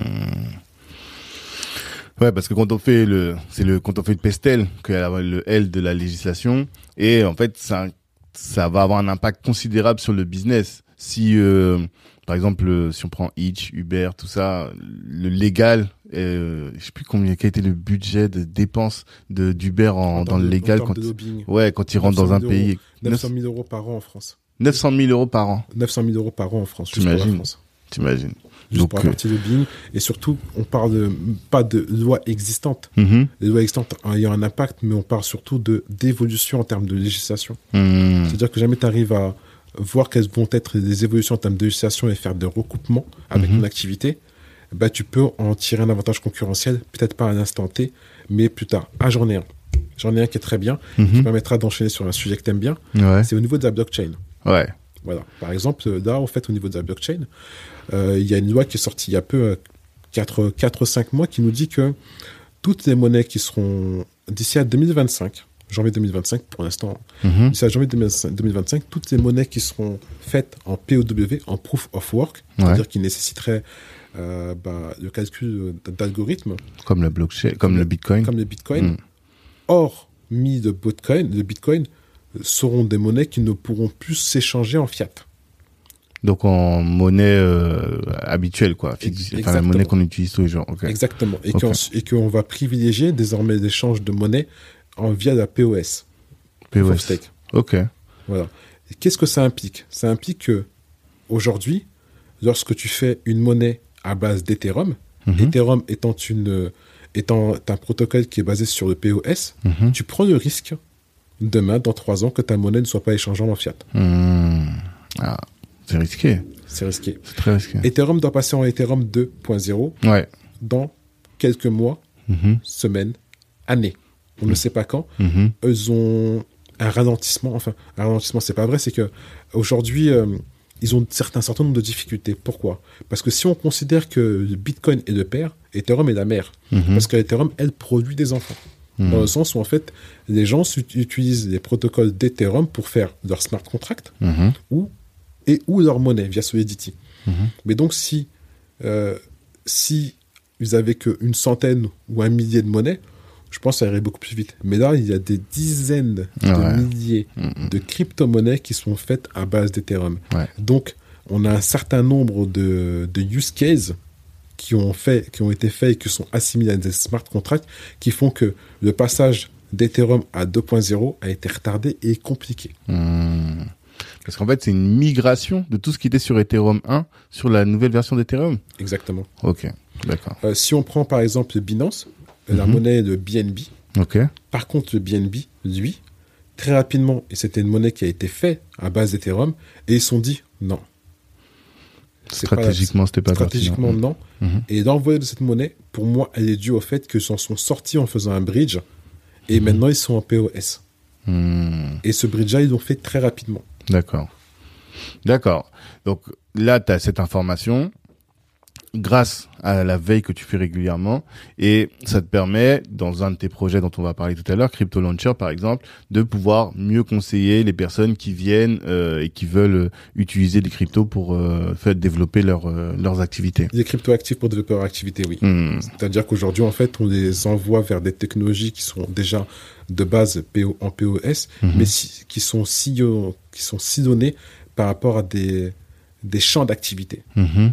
Parce qu'on se rend compte qu'en fait, euh, aujourd'hui, en fait, une, une crypto-monnaie, elle a, elle a forcément une utilité derrière. Ouais. Enfin, si elle veut évoluer, continuer à vivre, elle a une utilité. Mhm. Donc aujourd'hui, on va regarder les utilités qu'elle a, les limites et les avantages dont on peut, dont on peut bénéficier par rapport à ce protocole de crypto-monnaie Mhm. pour pouvoir créer d'autres crypto-actifs, de- des, des crypto-monnaies. Voilà. Et ça, alors, j'ai pas compris le lien avec euh, le, le, le- la, la législation. Ça, ça veut dire qu'en fait, ouais, c'est vrai qu'il faut, faut- ouais. Euh, euh, ça veut dire qu'aujourd'hui, ben pour pour une monnaie, une crypto-monnaie que l'on doit créer, on devait à la base la créer en POW, Ok. et là aujourd'hui, on, on doit la faire en, en POS. Euh, mais, là- mais surtout, il y avait un avantage certain pour nous de la créer en, en POW parce que on allait prouver que la, la- la principale nuisance de, de la, de la POW, c'est le fait qu'elle nuise en énergie, qu'elle nécessite, Ouais. qu'elle nécessite beaucoup d'énergie. Mhm. Mais si l'énergie qui est utilisée derrière, c'est de l'hydrogène, Ah, on y revient. on y revient. D'accord. Ok, toi t'es pas pour comme euh, ceux qui euh, utilisent les centrales, euh, les centrales qui fonctionnent à l'eau et tout. Toi tu penses que l'hydrogène peut... Ah bah si, c'est centrale à l'eau, produit de l'électricité et derrière euh, de... tu utilises l'hydrogène, c'est ça?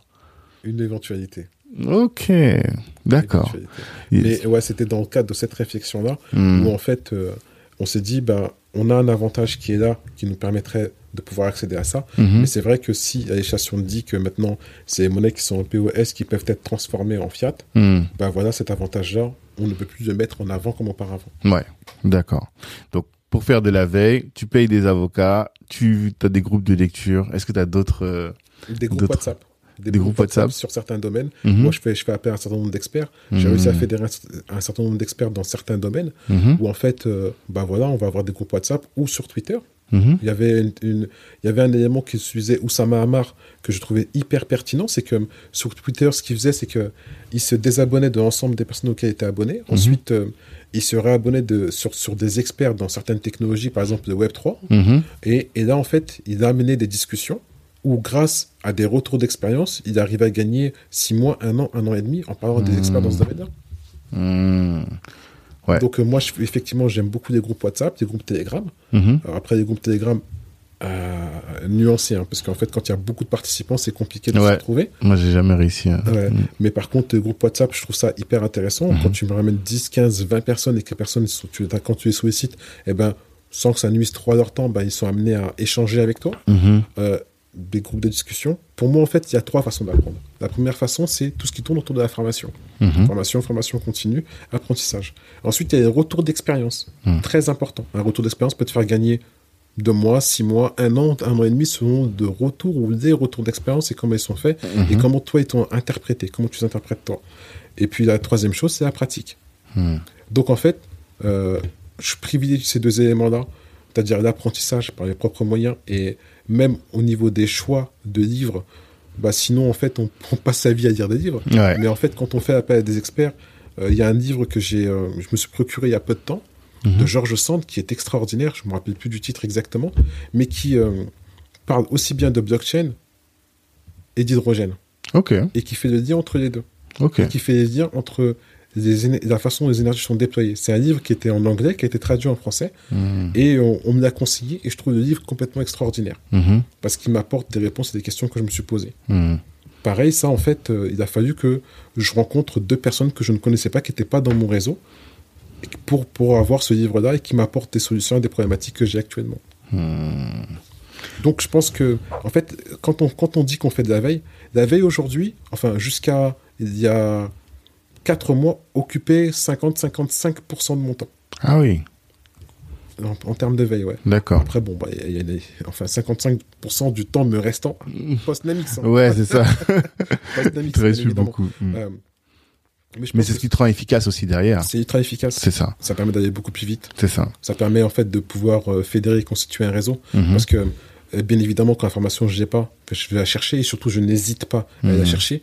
Et je n'hésite pas à payer pour avoir cette information et de m'entourer d'experts. Mhm. Un expert t'amène un autre expert. Hmm. Sur son degré d'expertise, il va te dire, bah voilà, moi, à la limite de ce que tu voulais comme information, elle est là. Mhm. Mais peut-être, par contre, par rapport à ce que tu me demandes, cette information, je l'ai pas, mais je peux demander à un autre expert que je connais, Mhm. qui va, va m'amener ce, ce- ce degré de réponse Tout que je n'ai pas. Et donc, comment tu fais? Tu, Quand tu vas voir quelqu'un, tu lui dis, ah tiens, moi, ce sujet m'intéresse, ah toi aussi, ça t'intéresse? Bon, regarde, j'ai créé un groupe WhatsApp, on est déjà 4-5 sur le sujet, est-ce que ça t'intéresse de l'intégrer? C'est plus subtil que ça parce qu'un expert euh, n'a pas forcément envie de parler avec d'autres experts. Ouais. Par contre, quand tu amènes un sujet et tu lui demandes en lui de répondre à, ce- à cette question Hmm. et que tu et que tu parles d'un sujet qu'il ne maîtrise pas forcément, il est lui-même intéressé Hmm. À rencontrer d'autres. à rencontrer d'autres experts dans d'autres sujets que lui ne maîtrise pas pour faire ce partage de ce retour d'expérience. Tu donnes, plus tu donnes, plus tu recevras. Ouais, plus tu donnes, plus tu recevras. Ça, c'est, c'est marrant parce qu'on revient toujours aux règles fondamentales. Mais des applications sont différentes, en fait. Et, euh, on a parlé de la veille. Euh, Il y a la question de la, de, de- de la protection des données, mais qui m'intéresse un peu moins. C'est plus de la cybersécurité, j'imagine, vraiment qui permet de, de, de protéger tout ça. Mais je sais pas pourquoi j'avais particulièrement envie de parler d'influence, parce que le but, ben, pour nous, c'est chacun devienne leader dans son marché, et euh, l'influence permet de le faire. Qu'est-ce que tu as appris? Quels sont les tips que tu peux donner? Et dans quelle mesure l'intelligence économique, c'est pertinent, et notamment cette notion d'influence, c'est pertinent euh, dans des projets comme Nemix, mais ça peut être pertinent même euh, pour le gars qui ouvre son grec, enfin j'exagère un peu, mais tu vois, pour euh, des projets qui semblent plus terre à terre. Eh ben, contrairement à ce qu'on peut penser, euh, on peut pas faire l'impasse sur la sûreté. Ah, Ouais. d'accord. On peut pas faire l'impasse sur la sûreté parce que la sûreté a effectivement deux dimensions. Il y a la Mhm. dimension défensive, celle qu'on connaît tous. C'est-à-dire qu'en fait, il faut faire attention, à la protection de données, il faut Mhm. faire attention aux cyberattaques, etc. Mhm. Mais il y a également une autre dimension dont on parle de moins, qui est l'aspect, entre parenthèses, que j'appelle moi offensif, qui est la barrière à l'entrée euh, sur les différents marchés. D'accord. Je m'explique, je vais prendre un exemple que je reprends régulièrement, dont ceux qui me connaissent vont me dire oui, on connaît cet exemple-là. C'est D'accord. l'exemple des tomates. Ok. Après, ça me permettra de pouvoir enchaîner sur la partie influence. Mm. Exemple des tomates. Demain, toi, Tanguy, tu veux vendre des tomates. Mhm. Très bien. Je veux dire ok, mais en fait, tout le monde vend des tomates et c'est un produit qui est assez basique. Mhm. Tu vas me dire d'accord, euh, bah, pourquoi pas vendre des tomates cerises Mhm. Et on va déterminer que les consommateurs de tomates cerises ont entre euh, 3 et 77 ans, Ok. et 80 ans. Mhm. Sauf que les personnes qui sont intéressées par les tomates cerises sont peut-être un public un peu plus restreint. Peut-être euh, 21, 22, 23 Mhm. à 40, 45 ans. D'accord. Qu'il y a également, au niveau des tomates cerises, des prescripteurs. Tout ce qui tourne autour des régimes, tout ce qui Mhm. tourne autour de, de la cuisine, tout ce qui tourne autour du bien-être, etc. Et que là, par exemple, euh, moi qui suis ton conseiller et qui fais l'intelligence économique, je vais te dire ce qui va te permettre de te démarquer, de démarquer tes tomates cerises des autres tomates cerises, c'est que on peut éventuellement établir un label Provence. Mhm. Ok? Ce label Provence, en amont, ce qu'il va faire, c'est qu'il va contact, prendre contact avec des, des distributeurs, des grands distributeurs, type Auchan, Carrefour, etc. et va se faire référencer chez eux en leur disant bah, Nous, nos tomates cerises viennent, du viennent de Provence, et on a un label qui est label Provence, où on va avoir un calibre particulier, on va avoir un poids spécifique, Mhm. une couleur, etc. On va terminer un certain nombre de critères avec eux. Hmm. Donc, grâce à ça, on va créer le label Provence. Ouais. En créant ce label Provence, je- Tanguy va faire partie du, du label Provence. Mhm. Ok? Et s'il y a d'autres acteurs, même en Provence, qui veulent faire partie du label Provence, eh ben, au bout de deux ans, je mettrai un prix d'accès à, à ce label-là qui sera de 150 000 euros. Ce qui permettra à ce que l'avantage concurrentiel de Tanguy, c'est que pendant deux ans, il pourra bénéficier du label Provence. Hmm. Il sera le premier à être rentré sur ce marché-là et il pourra distribuer ses produits à d'autres à, à- à des distributeurs. Mhm. Ça s'appelle mettre une barrière à l'entrée sur un marché.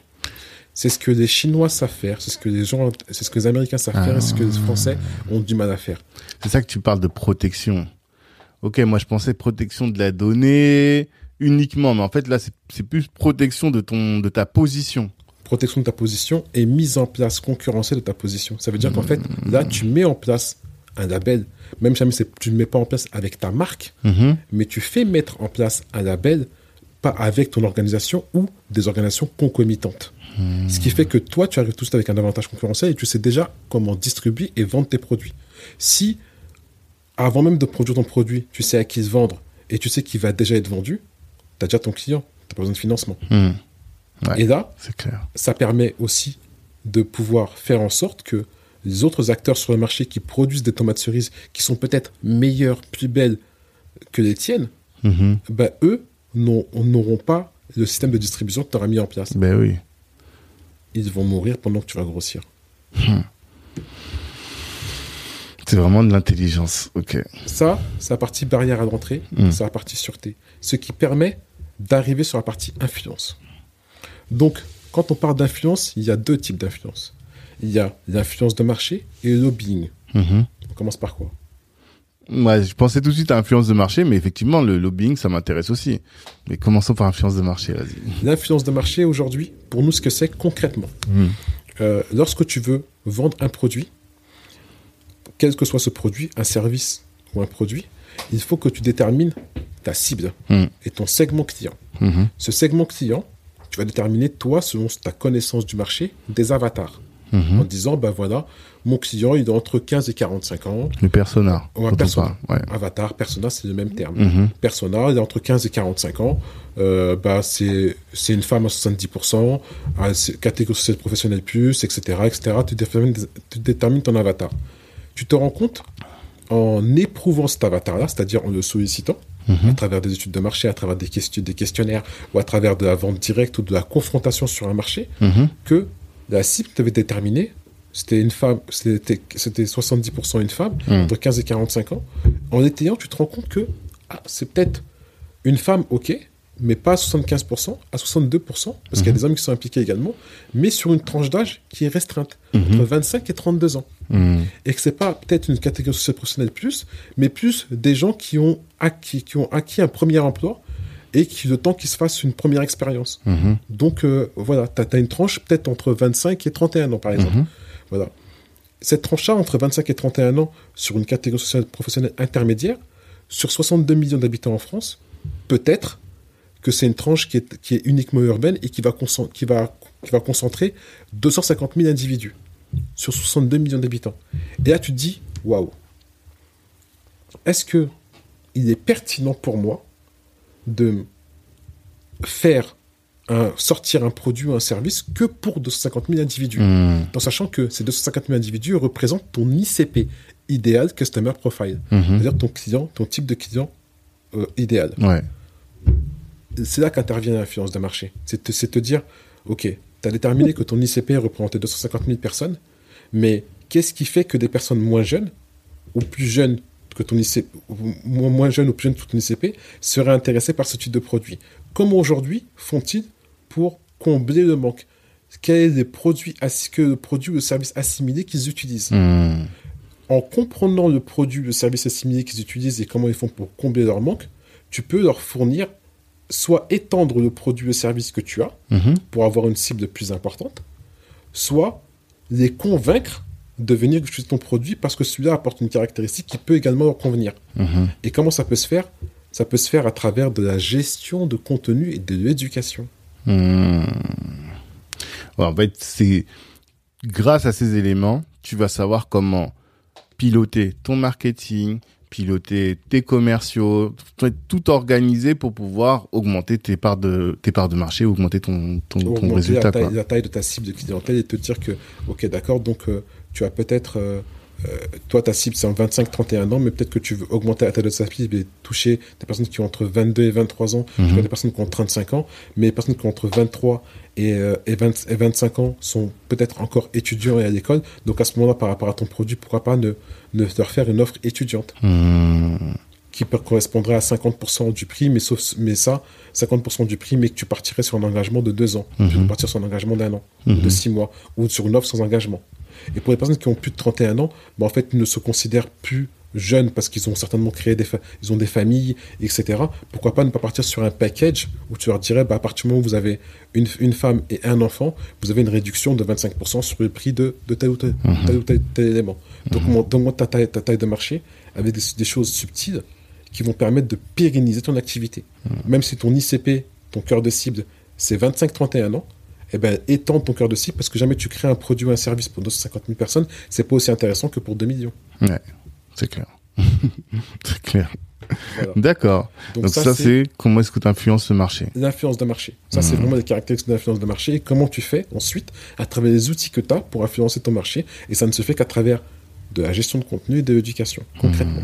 De la outbound marketing, de l'inbound marketing, de la gestion de contenu. Et après, on a l'autre partie, la Le partie lobbying. lobbying, Mhm. qui est la partie institutionnelle. Mhm. qui est la partie juridico-réglementaire. J'aime bien ce mot-là, parce qu'effectivement, on parle de règles, de- donc de règlements, euh, national, international, ça peut aller jusqu'à Bruxelles, et de partie juridique. Et effectivement, c'est là que la partie veille juridique, veille stratégique, veille numérique, veille technologique entre en jeu. Mhm. Pourquoi? Parce que aujourd'hui, il faut être conscient que c'est l'économie qui, qui drive les politiques. Mm. C'est pas les politiques qui drivent l'économie, contrairement à ce qu'on pourrait penser. Mhm. C'est les innovations technologiques, c'est l'engouement économique qui va permettre derrière de légiférer un certain nombre de choses. Donc, si en amont de cette, de cette législation, de, ces, de, ces, de cette législation, on peut anticiper sur un certain nombre de caractéristiques, ça permet justement de pouvoir conserver soit les parts de marché qu'on a acquis, soit de orienter vers d'autres types de parts de marché. J'essaie de, de, donner- de, de, de- de dire sans trop en dire. Hmm. c'est compliqué. hein. Sans être euh, non parce que le lobbying c'est souvent c'est mal vu, tu vois, parce que euh, c'est un moyen d'orienter la volonté politique dans l'intérêt d'un certain nombre de personnes. Je me souviens d'avoir vu des émissions avec les béquets qui font, qui viennent et qui envoient des lobbyistes, ou bien même euh, l'industrie du tabac, l'industrie, voilà, c'est souvent mal vu. Mais c'est pas que ça au final, c'est ça que tu montres. C'est euh, un moyen de faire en sorte que la législation aille dans un sens, mais quand toi tu, quand toi le produit ou le service que tu veux vendre n'est pas forcément euh, nocif pour la population, mais c'est aussi perçu comme étant positif. Ça te permet d'éclairer finalement le, le, le- les gouvernants ou en tout cas les, décideurs sur des problématiques que eux ne peuvent pas voir parce qu'ils sont, ils sont, ils ont les yeux fermés peut-être ou ils ont des œillères. Effectivement, effectivement, effectivement. Tu vois, j'ai pas mal de, j'ai pas mal de, de, de, de, cas, d'exemples en tête. On va prendre, de- par exemple, euh, aujourd'hui, Mhm. on parle dans le domaine de l'automobile. Je suis désolé de revenir à l'automobile, hein, Mhm, c'est pas grave. mais on parle dans le domaine de l'automobile. Aujourd'hui, on est enclin à mesurer toujours l'émission, l'émission carbone. Ouais, L'émission des véhicules, émissions carbone, émissions carbone. Alors qu'on sait tous que en fait, l'émission carbone n'est qu'une n'est qu'une petite partie. Si aujourd'hui on était amené à, à mesurer les empreintes carbone, Mhm. Il y a des constructeurs qui fermeraient leurs portes. Ok.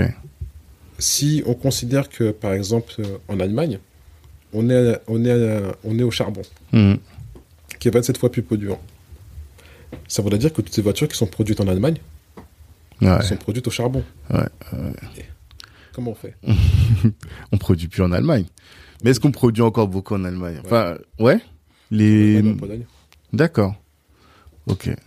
Ouais, l'impact serait considérable. L'impact serait considérable. Et imaginons une loi qui, permet, qui permettrait de dire que aujourd'hui, on va mesurer l'empreinte carbone. Hmm. Est-ce qu'il n'y aurait pas des réfractaires à, à- En tout cas, si c'était ma boîte, je serais réfractaire. de promulgation de ce type de loi. Ouais, bien sûr. compliqué. Ouais, ouais.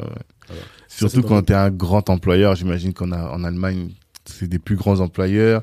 Et ici en France, on va pas donner le nom, mais de certaines industries qui sont très très euh, qui recrutent énormément de monde, il y a un impact considérable. Il y a un impact considérable. Mmh. Donc mmh. Euh, voilà, c'est ce, ce, ce, ce, type de choses là, mais ça peut être d'autres choses mmh. également euh, sur lesquelles bon, on est très attentif et euh, euh, et la partie ouais la partie lobbying est assez important. Il y a un autre aspect qui est important dans la partie lobbying, c'est qu'aujourd'hui, on est conscient que d'ici à 2035, 70% des métiers d'aujourd'hui, de, 2035, n'existent pas. Exactement. Ok, d'accord, mais comme ça, on en parle tout le temps, mais comment on fait pour anticiper? Mmh. Quels sont les métiers de demain? Quels sont les métiers aujourd'hui qui, demain, seront des métiers euh, qui seront essentiels dans, notre vie, dans, mmh. nos vies? On peut prendre l'exemple, l'exemple, il y a quelques années, on parlait beaucoup de data scientist. Ouais. Ok. Le data scientist avait une casquette où euh, c'était le spécialiste de la data. Mhm. Aujourd'hui, quand on parle de data scientist, on dit d'accord, mais data scientist, il n'y a pas que data scientist dans une équipe data. Mhm. Il y a data analyst, euh, data analyst, data engineer, mhm. data miner. Et en fait, ce métier, il s'est décomposé. Et, il s'est décomposé et s'est spécialisé. Ça, on aurait pu anticiper et certains l'ont anticipé. C'est comme par exemple aujourd'hui, quand on parle de growth hacker, qui est un expert en marketing digital très avancé, qui fait mm. du target audience analysis, du ciblage d'audience. Mm-hmm. Le gros hacker, il y a quelques années, c'était une révolution. Ouais. Ah ouais, un gros hacker, un gros hacker, un gros hacker. Ok, d'accord, très bien. Mais aujourd'hui, un gros hacker, pour moi, ça veut tout et rien dire. Mm. Parce que dans, dans, dans le growth hacking, il y a l'analyse. Donc le growth analyst, il y a mm-hmm. le growth product, il y a le growth design, mm. il y a le growth engineer, il y a le head, of growth. Et un growth manager. Donc ça veut dire que d'une discipline, on peut tirer six métiers différents. Hmm. Quelles sont les caractéristiques de ces différents métiers? Qu'est-ce qu'on en fait de ces caractéristiques-là? Et demain, est-ce qu'il ne serait pas pertinent de pouvoir avoir des diplômes spécifiques par rapport à ces différents métiers? Hmm. Ou au moins développer des compétences spécifiques par rapport à certains, ces, différents métiers à travers des certifications. Hmm. C'est ce qu'on est actuellement en train de faire. Et là, il faut faire du lobbying, pour que les, euh, le décideur ait conscience et implémente ça dans les écoles et autres. Parce que là, pour l'instant, vous, vous le faites d'un point de vue euh, privé, c'est ça, avec euh, les, les, différents centres que, dont tu t'occupes. Mais à un moment, pour accéder à certains financements, il faut que tu sois inscrit au RNCP et donc tu vas avoir besoin de faire du lobbying pour ça. Exactement, hmm. exactement. Aujourd'hui, ce qu'on fait, c'est qu'on fait pour ces titres-là des titres RS. Mhm. Euh, à France Compétences, okay. dire dans des répertoires spécifiques, qui demain deviendront des titres RNCP. Et mmh. parce que ce seront des titres RNCP, on obtiendra des types de financement qui seront différents.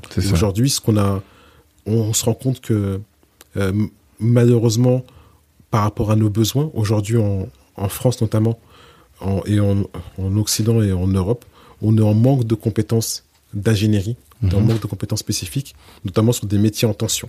D'accord. Ça fait partie des métiers en tension. Tout, tout, comme le business développeur est un métier en tension. Ouais.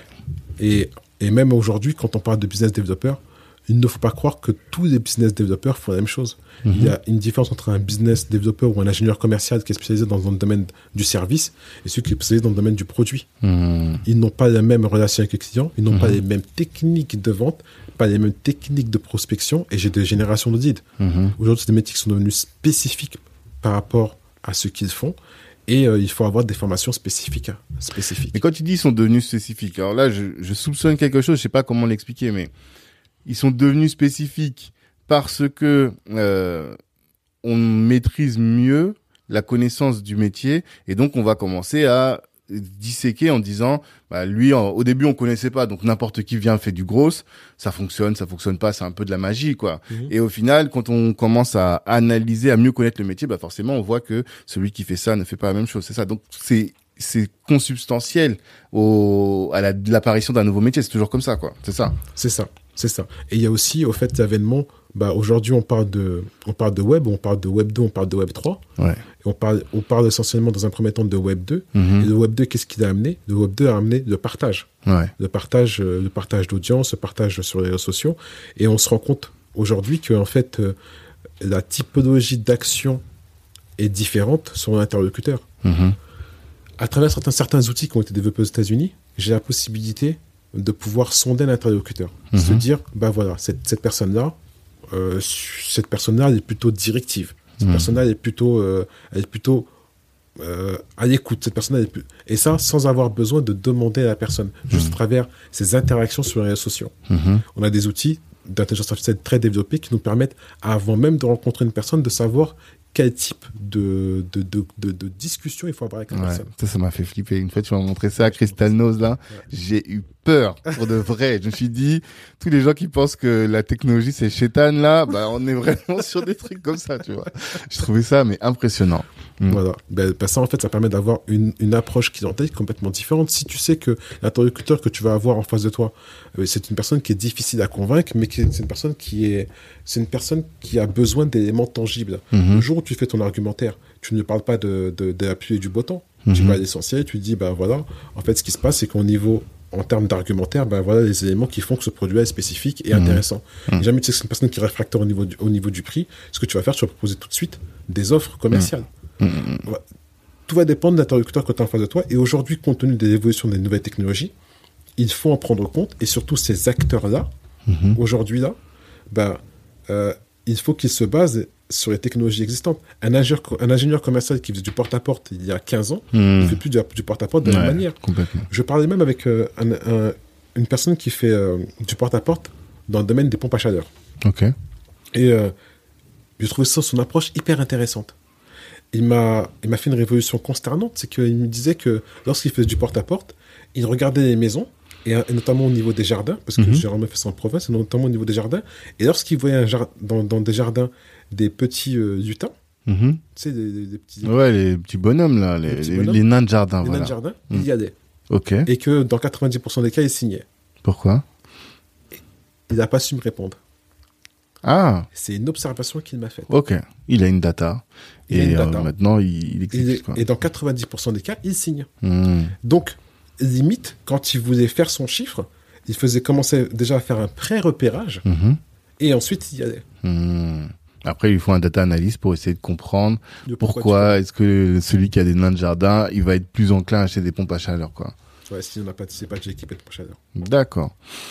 Non, ça c'est passionnant. Mais là, ce qu'on voit, c'est que tu as pris une hauteur par rapport au business, en fait. C'est ça. Ce que ça t'a permis, là, c'est ouais, de, de, de, de vi- visualiser les choses de manière euh, plus euh, Globale. globale. C'est ça. Mais est-ce que ça te manque pas d'avoir les mains dans le guide, dans le, dans le cambouis, de coder, tout ça, là, ça te manque pas? J'ai- j'ai- je je m'autorise une fois, avec, euh, par l'intermédiaire d'un Genius Sub, Mhm. euh, je suis président de jury, Mhm. et donc je m'autorise euh, à chaque fois à, à pouvoir avoir deux, trois interlocuteurs qui ont fait la formation consultant en qualification logicielle pour pouvoir leur parler et voir quelles sont leurs impressions, les noter. Mhm. voir quelles sont les impressions, de quel domaine ils sortent, et, euh, et euh, justement pouvoir garder un petit peu cet œil-là. Ouais. Euh, pareil dans mes activités concomitantes, c'est que j'essaie quand même d'avoir un ou deux interlocuteurs, je change pour pouvoir savoir ce qui se passe, comment Ouais. ça se passe. Rester Parce que je pense connecté. qu'il est assez important de rester quand même dans le cœur, dans le, dans le cœur, pour ne pas dire dans l'œil du cyclone, Mhm. de temps en temps et de remonter, parce que Mhm. sinon après on se perd. Mhm. Et surtout la chose dont j'ai le plus peur, c'est de me perdre. Ouais. Bah ça, on va en parler après. On va en parler après. Effectivement, là, je, je, je pensais pas qu'on aurait. Il y a trop de choses à dire. Donc, on va pas trop parler de la, du, du Web 3. Je te propose qu'on avance euh, plus sur le, la blockchain. Et comme ça, on va basculer sur la partie sur l'Afrique. Euh, en quoi est-ce que tu penses que la blockchain peut euh, révolutionner l'Afrique? Parce que c'est un de tes sujets. Va révolutionner. Ouais, d'accord. Va en quoi est-ce que la blockchain va révolutionner l'Afrique selon toi? Sur le vieux continent, et j'aime bien utiliser ce mot-là. Ouais. Sur le vieux continent, L'Afrique pour toi c'est le vieux continent, c'est pas l'Europe? Non, le vieux continent, c'est l'Europe. Ah ok d'accord. Oui. Hmm. Sur le vieux continent, c'est-à-dire en Europe, Mhm. l'arrivée des, smartphones, des téléphones portables et de toute cette, ingénierie a mis plus d'une dizaine d'années à être démocratisée. Mhm. En Afrique, on a mis 4 ans. Hmm. Et euh, à, à- à la hauteur où même des fois, en fait, il n'est pas rare de trouver au minimum deux smartphones par individu. Ouais. Ouais, clairement. Pour, pour des raisons X ou Y. Mhm. Euh, la conduite du changement est un élément qui est, as- qui est assez important et qui, euh, et qui peut retarder un certain nombre de choses. Mhm. Parce que justement, il y a un legacy, il y a un héritage il y a un existant. Mhm. En Afrique, il n'y a pas cet existant-là.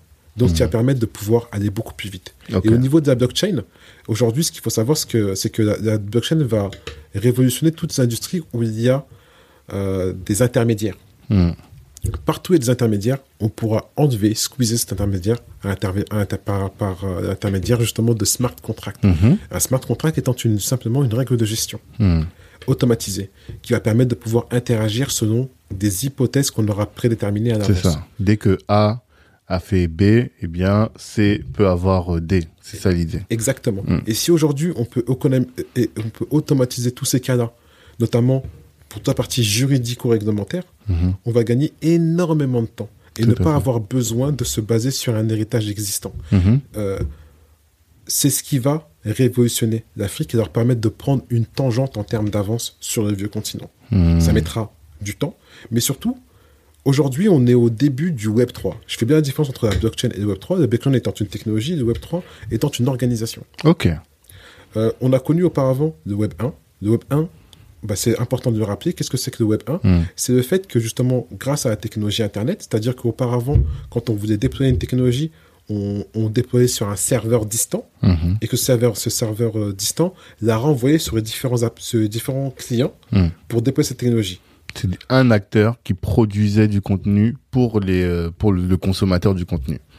Le, le- ce, que ça, ce que ça le Web 1, c'est que ça permettrait de visualiser des données à Mm. travers Internet. Donc Mm. ça veut dire que tout le monde pouvait avoir accès à, à- à ces mêmes données, quel que soit l'endroit où tu es. Ça. Donc les visualiser. Mm. Ensuite, le Web 2, fin des années 2000, début des années 2000 de 2001-2002, on- ça nous a permis de pouvoir, grâce à l'évolution des technologies, l'arrivée de la 3G, de la 4G, Mhm. de pouvoir partager les données. Mhm. Donc l'avènement des réseaux sociaux Mhm. et des acteurs comme Facebook et des différents GAFAM. Mhm.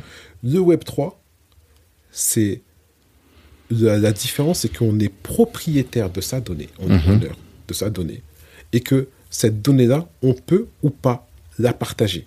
Et ça se fait à travers la blockchain où on aura une traçabilité de la donnée, savoir par qui elle est passée, quand est-ce qu'elle est passée et qu'est-ce qu'elle a amené, et voir des différentes formes de rémunération par rapport à cette donnée-là Mhm.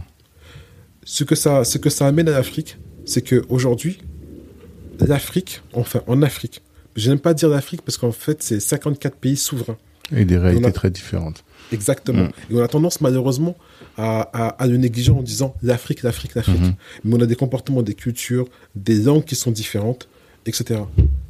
Avec la blockchain, on va pouvoir nous envoyer du savoir à l'extérieur, on va pouvoir envoyer de la production à l'ex- à l'extérieur et en être maître sans passer forcément par des institutions ou des institutionnels. Quand tu dis nous, l'Afrique, va pouvoir hein. exporter de la connaissance, euh, exporter de la data, tout en étant maître.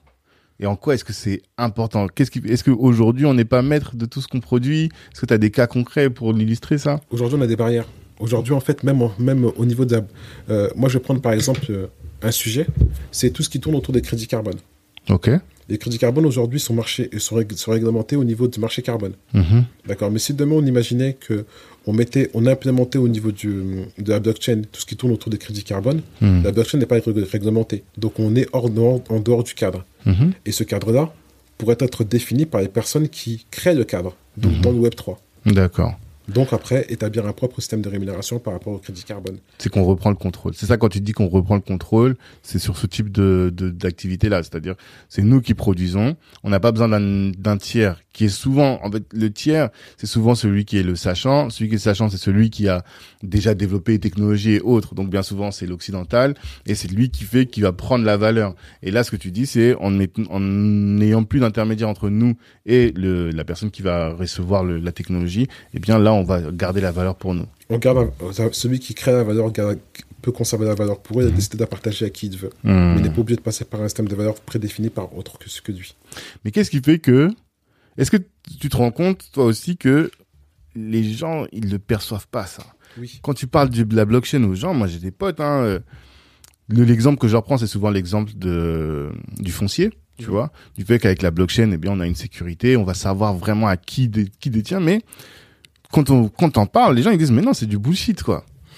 Oui, parce que euh, euh, il y a un premier travail au- au-delà des use cases et de l'utilisation, qui est un travail d'éducation. Mhm. Et c'est le travail principal.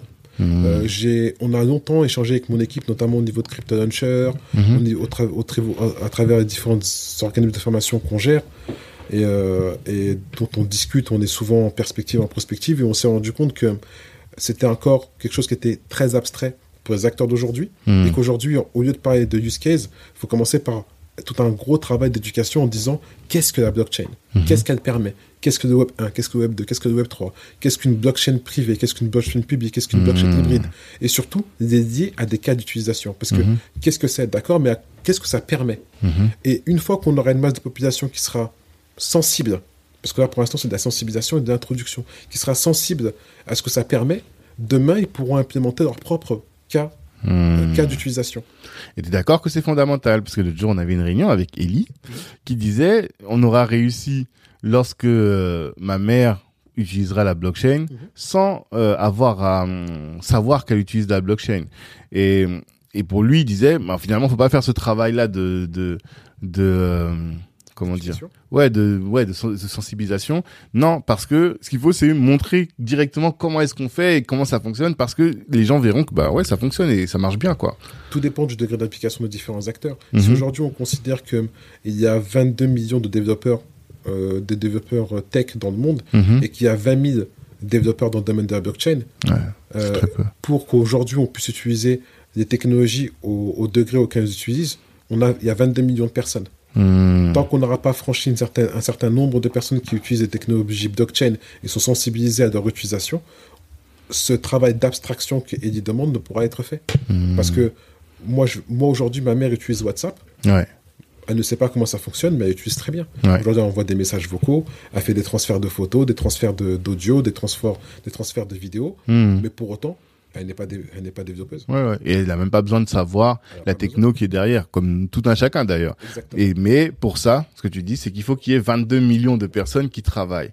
Donc, donc comment un peu moins. Ouais. Mais donc tant que euh, le nombre de personnes qui œuvrent au- dans le domaine de la blockchain n'est pas important, tu penses que on serait obligé de faire ce travail de, de sensibilisation là à ce stade pour que demain il puisse y avoir ces 22 millions là, enfin une masse critique en tout cas de personnes. Exactement. Pour moi, en fait, il y a un gros travail d'éducation pour sensibiliser les gens à ce que c'est que le Web3 et la blockchain. Mhm. Une fois qu'on aura un certain nombre d'acteurs importants qui vont œuvrer et qui vont développer des cas d'utilisation, parce que c'est toujours le problème du, du développement des cas d'utilisation. Hmm. On considère par exemple que dans le domaine du Web3, avant 2019, euh, euh, ce qui était implémenté, c'est 7% du Web3 Hmm. à travers l'évolution des technologies blockchain. Entre 2019 et 2021, on considère à fin 2021 qu'on on aurait passé la barre des 20%. Hmm. Je considère qu'on peut utiliser que le Web3 devient fonctionnel quand on a implémenté 45% des règles de gestion, euh, des règles de gestion globales du Web2. Hmm. Donc on en est encore un peu loin. Ouais. pour les implémenter, il faut des développeurs. Mais pas que. Il faut des experts comptables. Il faut des commissaires aux comptes. Il faut des, des, des juristes.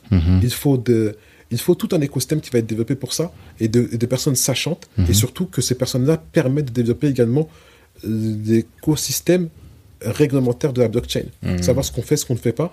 Et ne pas forcément se dire on reprend ce qui est existant pour le mettre dans, dans le do- domaine du Web3. Ouais. Quelqu'un m'a, écouté un podcast où la personne disait, euh, euh, on parle beaucoup de métaverse, on voit que Snoop, il y a son métaverse, enfin, il y a une vie qui est en train de créer dans le métaverse, mais il y a plein de choses qu'on ne sait pas, on n'a pas encore euh, réglementé. Par exemple, dans le métaverse, deux avatars, un avatar qui agresse l'autre. Est-ce qu'on va mettre les mêmes règles que celles qui existent euh, dans le, le, le, le monde physique pour le gérer? Et donc, tout, tant que tout ça c'est pas créé, on pourra pas encore l'utiliser. C'est ça que tu veux dire. Et on ne devra pas, on doit pas copier exactement ce qui se fait dans le monde physique pour le mettre dans le métavers. c'est une erreur. Ce serait une erreur de se Mhm. dire qu'en fait, tout ce qui existe dans le monde physique, il faut le mettre dans le, dans, dans le monde de la métaverse ou dans le domaine du Web3, parce que on a un certain nombre de choses qui ne fonctionnent pas. Mhm. Donc, pourquoi vouloir reproduire des erreurs? Mhm. Là, il faut analyser ce qui n'a pas fonctionné, ce qui fonctionne, et ce qui pourrait apporter. Mhm. Et là, se dire, bah, si on apporte dans, dans, dans le domaine de, de- du Web3, Mhm. bah, quelles sont les conséquences de cet apport-là qu'est-ce que ça peut amener Mhm. Tout en sachant qu'aujourd'hui, la plupart des êtres humains sont en quête de sens. Mhm. Et comme on est en quête de sens, on est en quête de bien-être, on est en quête, on veut être bienveillant les uns envers l'autre. Mhm. Donc tout ce qui peut nuire, on enlève. Mhm. Je prends un exemple. euh, il n'y a, pas longtemps, mais en fait, j'étais sollicité par un groupe de recherche dans le domaine de la comptabilité qui me disait qu'ils avaient réussi à promulguer une loi qui permettait de transformer une ICO, c'est une augmentation de capital dans le domaine de la crypto-monnaie, mmh. en chiffre d'affaires. Mmh. C'est une nouvelle qui est passée inaperçue, mais qui est extraordinaire. Pourquoi? Pourquoi? Parce qu'en fait, auparavant, quand on faisait une ICO, déjà, les ICO sont réglementés depuis 2019 par la loi Pacte 2. Ok. Donc, normalement, en fait, quand on va faire une ICO, il faut déposer un prospectus à l'AMF. Mhm. OK? Sauf quand on fait une ICO utility. La différence d'une ICO classique, c'est qu'une ICO classique permet de vendre des parts de sa boîte. Mhm. OK? Contre des parts de sa boîte, en fait, aujourd'hui, tu peux enfin faire une augmentation de capital. Mhm. Alors qu'une ICO utility n'est pas faite sur la répartition de, ta boîte en part sociale, mais elle est faite sur ta production. Je prends un exemple. Demain, on considère que toi, tu produis euh, de l'eau, mhm. ouais, de l'eau. Euh, plutôt que plutôt que ce soit une SEO sur euh, les parts de ta boîte, c'est une SEO sur sur les sur la production d'eau. Donc on considère que par exemple tu produis un million de bouteilles, on va dire on va faire un SEO sur un million de bouteilles et chaque. C'est comme si tu pré-réservais déjà les bouteilles. Exactement. Ok d'accord. Voilà donc on part sur ce qu'on appelle une SEO utility. Hmm. D'accord? Donc ça ça, c'est ce entre parenthèses, le contournement qui a été, qui a été mis en place pour éviter mhm. de passer par un système de réglementation comme l'AMF. Mhm. D'accord? Donc, on part, sur ce principe-là. Très bien. Mais une fois que tu as levé, par exemple, un million d'euros, cet argent-là, il est disponible en crypto-monnaie. Mhm. Certainement, euh, je sais pas, on va vous rappeler euh, le, Tangi, Tangi Coin. on appelle ça le Tangi Coin. Maintenant, au niveau du Tangi Coin, la problématique, c'est qu'il va falloir que tu la transformes en fiat. Et une fois que tu la transformes en fiat, tu veux peut-être pour le développement de ton activité, la, mettre sur un compte bancaire. Quelle banque en France accepterait de pouvoir récupérer, euh, transformer, euh, bah, recevoir des fonds, euh, par exemple, je sais pas des hmm. Binance ou de Conhouse, et suite à suite à une levée de fonds comme, hmm. parce que potentiellement il y a l'argent du trafic qui peut avoir été utilisé pour acheter. C'est l'un des grands risques de le blanchiment, quoi ça peut être un, grand, un des grands risques de, blanchiment, mais surtout, en fait, aujourd'hui, il y a une fermeture d'esprit à ce niveau-là. Tu penses Ouais, je pense qu'il y a une fermeture d'esprit à ce niveau-là qui est volontaire. Mhm. Et il y avait deux endroits dans le monde où, en fait, euh, les ICO ne posaient pas problème, où tout ce qui tourne autour des augmentations, de capital dans le domaine de la crypto-monnaie, c'est à Zug en Suisse mhm. et à Dubaï. D'accord. Voilà. Aujourd'hui, avec cette nouvelle règle-là, on dit que tu fais une ICO, celle-ci peut être convertie en chiffre d'affaires. Donc peut entrer dans ta comptabilité. Hmm. La comptabilité auparavant, pour gérer euh, des cryptoactifs, utiliser les cryptoactifs en stock. Mhm. C'est-à-dire qu'il fallait suivre la variation de l'évolution du cours de tes cryptoactifs quasiment au jour le jour pour inscrire dans ta comptabilité. D'accord. Alors qu'aujourd'hui, la règle a changé. On mmh. implémente dans un compte qui s'appelle le compte 522 et qui est traité comme une devise. Hmm. Bon, c'est très technique ce que je raconte, mais c'est pour dire qu'aujourd'hui, en fait, euh, lorsqu'on fait une ICO, on peut en bénéficier sur le territoire national. Mhm. En toute simplicité, en passant par un service que j'ai mis en place qui s'appelle le Wallet Swap. Qu'on a mis en place avec mon équipe. Avec l'équipe de Crypto Launcher. Ouais. D'accord. Big up à Bilal, big up à Maïr, big up à Imran. ok. Donc ça, c'est un truc à, suivre. Mais on voit bien à travers cette discussion, finalement, on est bien revenu sur le Web 3 que le potentiel pour le continent africain est important, mais ça pose la question de est-ce que c'est prioritaire d'aller sur ces problématiques-là ou d'aller sur euh, de l'industrie. Parce que c'est ce que je te disais en off et moi je voilà sur le club qu'on est en train de lancer je vois que il y a déjà euh, des courants tu vois et qui certains disent non nous c'est l'industrie il faut qu'on aille parce que c'est là euh, c'est ce qui est prioritaire pour le continent africain et pour nous autres africains même ici qu'on voit comment fonctionne l'industrie qu'on apprenne. Et comme ça demain on va pouvoir implémenter des solutions sur le continent. Et d'autres euh, surtout les parisiens j'ai remarqué ça je sais pas si tu l'as vu mais euh, les personnes avec qui je parle il y en a qui sont en province et d'autres qui sont en, Ile-de-France et en Ile-de-France on est très dans l'écosystème tech. Et voilà on fait des fintech j'avais reçu DanaPay ici où mmh. ils font du paiement avec sur la blockchain on est sur ces solutions qui peuvent être vues d'un point de vue euh, continental par rapport à l'Afrique comme étant un peu euh, superficielles. Quelle est ta position aujourd'hui, toi? Ma position elle est double parce que c'est vrai que c'est un discours que je tenais il y a encore deux ans où je disais qu'il faut absolument euh, partir vers vers vers de, de la tech, de la disruption tech principalement pour qu'on puisse avoir un positionnement on va dire, euh, un, un positionnement important au niveau, au niveau des Africains Mhm. et se placer comme des acteurs en termes d'experts. Mhm. Mais jamais je regarde aujourd'hui le développement du continent africain et je, développe, je regarde le développement des, des, des, des différents pays. Pour moi, il est essentiel qu'on développe nos propres industries. Et, euh, et surtout aujourd'hui, on en a les moyens. Mhm. On en a les moyens, pourquoi? Parce qu'en fait, je me rends compte que si aujourd'hui il y a certains types d'usines que je voudrais faire au Sénégal, au- en, France, par exemple, la reprise d'une fonderie, ça me coûterait aux alentours d'un million cent cinquante mille euros, un million deux cent mille euros. Mhm. Cette même création de, de, de, de fonderie euh, au Sénégal me coûte 50 000 euros. Ouais. Parce que, euh, parce que le maire de cette villa me, me donne la terre, Mhm. parce que euh, j'ai accès à un certain nombre de choses et que, en fait, je ferai abstraction d'un certain nombre de choses. En fait, elle te coûterait à toi ou dans l'absolu, ça coûterait Parce que c'est ça aussi. Ça me coûterait à moi. Ouais, voilà, c'est ça. Ça me coûterait à moi. Mais dans l'absolu, ça peut coûter quand même dix fois moins cher.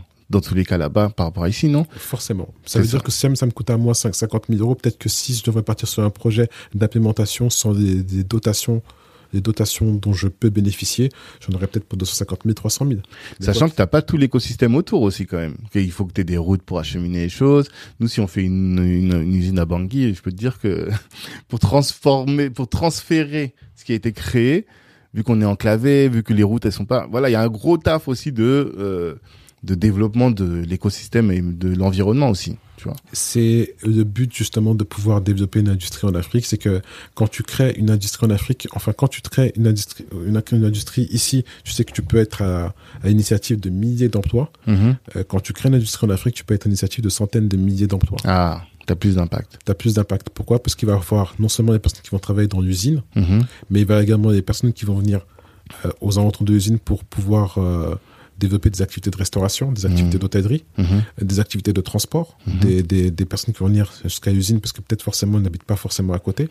Tu vas avoir également euh, ben, en fait tout le transport de, de marchandises lié à cette usine-là. Tu vas avoir tout un écosystème qui va, qui va se développer autour de ça à moindre coût. Il suffit juste d'avoir, ne serait-ce que demain, euh, je prends l'exemple, mon frère, ce qu'il a fait, c'est qu'il a acheté 14 hectares et euh, bah, il a mis pour aller peut-être une quinzaine de travailleurs. Mhm. Bah, il s'est retrouvé avec euh, 9 familles. 9 Mhm. familles de plus de 23 personnes. Mhm. Et pour 14 travailleurs. Ouais. Un impact énorme. L'impact est énorme. Ouais. C'est que ces, ces, ces familles-là, derrière, bah, ils envoient leurs enfants à l'école. Donc, euh, le village qui était en train de mourir, bah, maintenant, il va avoir à gérer des enfants, bah, qui va être en. bah, c'est peut-être CP, CE1, enfin, école Ouais, élémentaire, ouais. et après, il va Mhm. falloir aller un peu plus loin pour chercher autre chose. Mhm. Mais euh, ça génère une, une alimentation, il y a un épicier qui est arrivé, bref. On En termes de 14 personnes. développement du pays, ça a un impact. Ça a un impact. Mais ça a des barrières à l'entrée qui sont quand même beaucoup plus grandes. Parce que il faut trouver tous ces capitaux, même si on a compris que maintenant la diaspora peut se mobiliser quand tu lui proposes un beau projet. J'ai l'impression qu'il y a une vraie classe moyenne dans la diaspora qui peut avoir une épargne pour euh, investir dans des projets qui vont avoir de l'impact. Mais j'ai reçu ici euh, le fondateur de Roboto, c'est un, un dev, et qui me disait non mais la le logiciel, ça demande juste de la logique, tu vois. Juste avec notre jus de cerveau, on peut créer l'outil qui va transformer le monde. Donc nos barrières à sont beaucoup plus plus limitées. Et nous, finalement, qui avons pas encore accès à tous ces capitaux et même tu vois cette capacité à fédérer, toi tu l'as, mais tout le monde ne l'a pas. Mais on devrait plus se mettre sur du des logiciels. C'est quoi ta vision par rapport à ça? Je trouve que ça, son raisonnement est très pertinent, mais c'est est très pertinent et juste, hein, et est avéré. Hein. Mhm. C'est qu'effectivement, pour un certain nombre de choses qui touchent à l'industrie, la barrière à l'entrée pour nous, c'est une barrière principalement financière, Mhm. notamment sur, sur le continent occidental, où en fait, euh, bah en fait, il faut de gros capitaux pour bouger les choses en- au niveau d'industrie, Mhm. parce qu'il va falloir investir et avoir de gros moyens. Euh, en Afrique, c'est un peu moins, mais il faut quand même des capitaux. Mhm. Mais la question que je me pose, c'est que euh, on ne sera financé que par des personnes qui nous ressemblent. Ouais. Et en fait, ce n'est même pas discriminatoire, c'est même pas de la discrimination, c'est une réalité. Et aujourd'hui, euh, pour avoir œuvré un certain nombre de temps dans le domaine de la finance pour un certain nombre de projets, Mhm. je me rends de plus en plus, plus compte et je ne n'en veux à personne. Mhm. Carrément, j'en veux à personne. Je me dis, c'est C'est comme ça. c'est comme ça et c'est normal. Mhm. Euh, donc, si aujourd'hui on veut pouvoir mener des projets importants, il va falloir que ce soit nous qui nous fédérions Mhm. Nous-mêmes. Et donc, le discours de oui, mais on n'a pas accès aux capitaux, on a accès aux capitaux qu'on génère. Donc si aujourd'hui on est en capacité de pouvoir, euh, au lieu de lever 100 millions ou 50 millions, comme des, dans les grosses startups, on entend l'ensemble des levées de fonds qui sont faites, 120 millions, 250 millions, et que par contre nous, on peut lever 10-15 millions, d'accord, ok, mais avec 10-15 millions, qu'est-ce qu'on fait? Et en sachant que on ne connaît pas toutes les solutions de financement. Aujourd'hui, j'ai accès à un certain nombre de choses. Quand, par exemple, au, début de l'interview, on parlait d'introduction en bourse, euh, sans prétention aucune, et ce que je vais, ce que je vais dire euh, bah, va peut-être mettre des claques, mais il est plus facile pour un jeune de sa diversité de faire une introduction en bourse que de lever des fonds. Ou une ICO. Ou une, ou une ICO que de lever des fonds. Donc à partir du moment où cette réalité elle est là et que le produit qu'on souhaite développer est un produit qui est B2C et qui touche des, de la population, aujourd'hui, il ne faut pas hésiter à aller chercher ce type de financement ou aller chercher des clients. Hmm. Donc, soit on cherche des clients et on trouve des clients, soit on cherche des investisseurs, hmm. mais pour chercher ces investisseurs, plutôt que de passer par des investisseurs institutionnels, on passe par des particuliers et on les fédère autour du projet. Hmm. Et d'où l'intérêt d'avoir des structures qui, elles, vont fédérer les particuliers qui vont pouvoir financer ce type de projet. Le, principe, le, principal, le, principe, le principal excusez-moi, étant la création de la communauté. Hmm. Quand on a une communauté forte, hmm. la communauté peut nous emmener là où on veut aller. Black Network est la solution.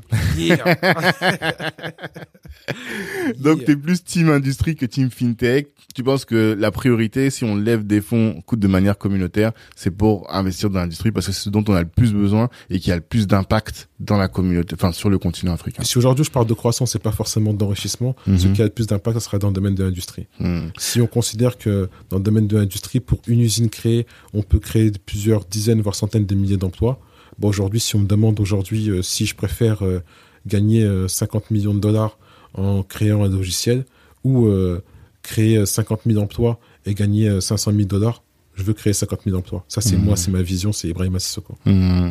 Mais il faut que nous, on fédère des gens qui, eux, aient pris de l'argent. Et, en prenant, et aujourd'hui, pour prendre de l'argent, il faut que ce soit des gens qui, eux, soient bah, des devs, des... parce que toi, tu as une communauté de, de tech qui, elle, va financer l'industrie.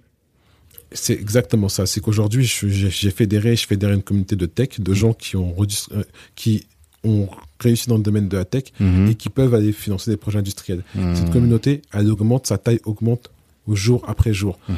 Euh, parce qu'en fait, aujourd'hui, ce qu'on favorise, c'est ce qu'on appelle le reskilling, la reconversion professionnelle. Ouais. Donc, on dit à tout le monde, ben voilà, tous ces métiers-là, par lesquels on vous a toujours dit que vous ne pouviez y accéder parce qu'il y avait des barrières à l'entrée, parce que vous n'avez pas de bac plus 5, bac plus 4, bac plus 3, et que vous n'êtes pas ingénieur. Aujourd'hui, vous avez la possibilité d'accéder à ces métiers-là. Mm-hmm. Par contre, une fois que vous avez accédé à ces métiers-là, n'oubliez pas qu'il y a d'autres qui peuvent, qui peuvent y accéder mm. et que surtout, vous avez la possibilité aujourd'hui d'être un, rôle mm. au centre du, du développement de certaines industries. Donc après, ça fédère, ça fédère pas, des acteurs suivent ou suivent pas. L'important, c'est que plus il y aura des personnes qui pourront accéder à, à, accès à ça, et puis ça va éveiller des consciences. Il y a également un travail d'éveil des consciences qui est important, un travail d'éducation mhm. qui est important. Et euh, aujourd'hui, on peut considérer que dans la communauté d'alumni que l'on a, on a à peu près 300 personnes. Mhm. Et moi, mon but, c'est que d'ici les deux, trois prochaines années, cette communauté d'alumni soit de 3000 personnes. Mhm.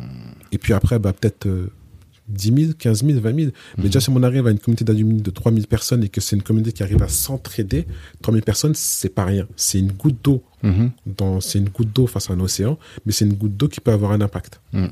Non, mais pour euh, avoir bah, des gars de mon équipe qui ont fait les formations de testeurs, ils me disent qu'il y a une véritable communauté, que euh, dans les groupes WhatsApp, les gens s'entraident et finalement, quand il y a cette entraide-là, tu ne peux que créer des choses finalement, parce que les gens sont mobilisés, les gens vous avez changé des vies au sens littéral.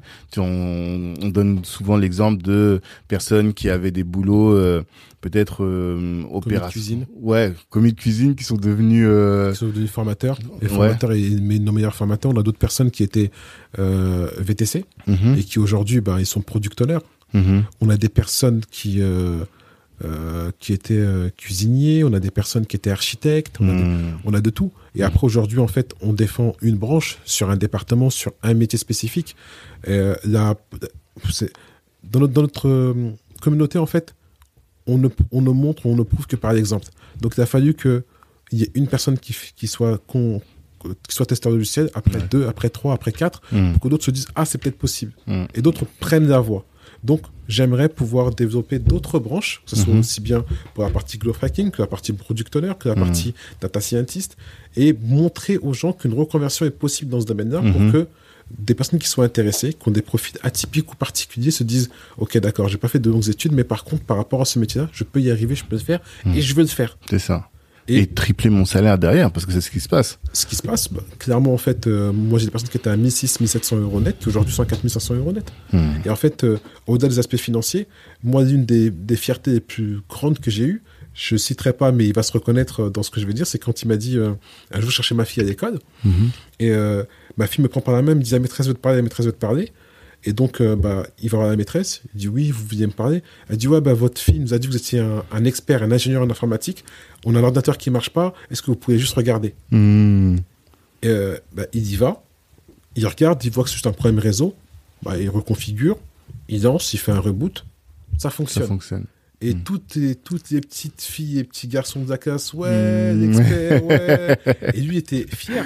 Ce qu'ils ne savent pas, c'est que huit mois avant, il conduisait euh, Des- un, un- un- un bus pour euh, le château de Versailles. T'imagines Huit mois avant, huit, neuf mois avant. Ça, c'est des belles histoires. Et aujourd'hui, ben, c'est un des, des fervents représentants de notre, de notre communauté des alumni. Mm. Parce que euh, il a permis à une dizaine de personnes de pouvoir euh, faire cette conversion Mhm. qui ont changé leur vie. Et Mhm. lui-même, aujourd'hui, quand je le vois, Mhm. on, on échange sur des choses, euh, il, il s'y connaît mieux que moi. Mm. Il est passionné.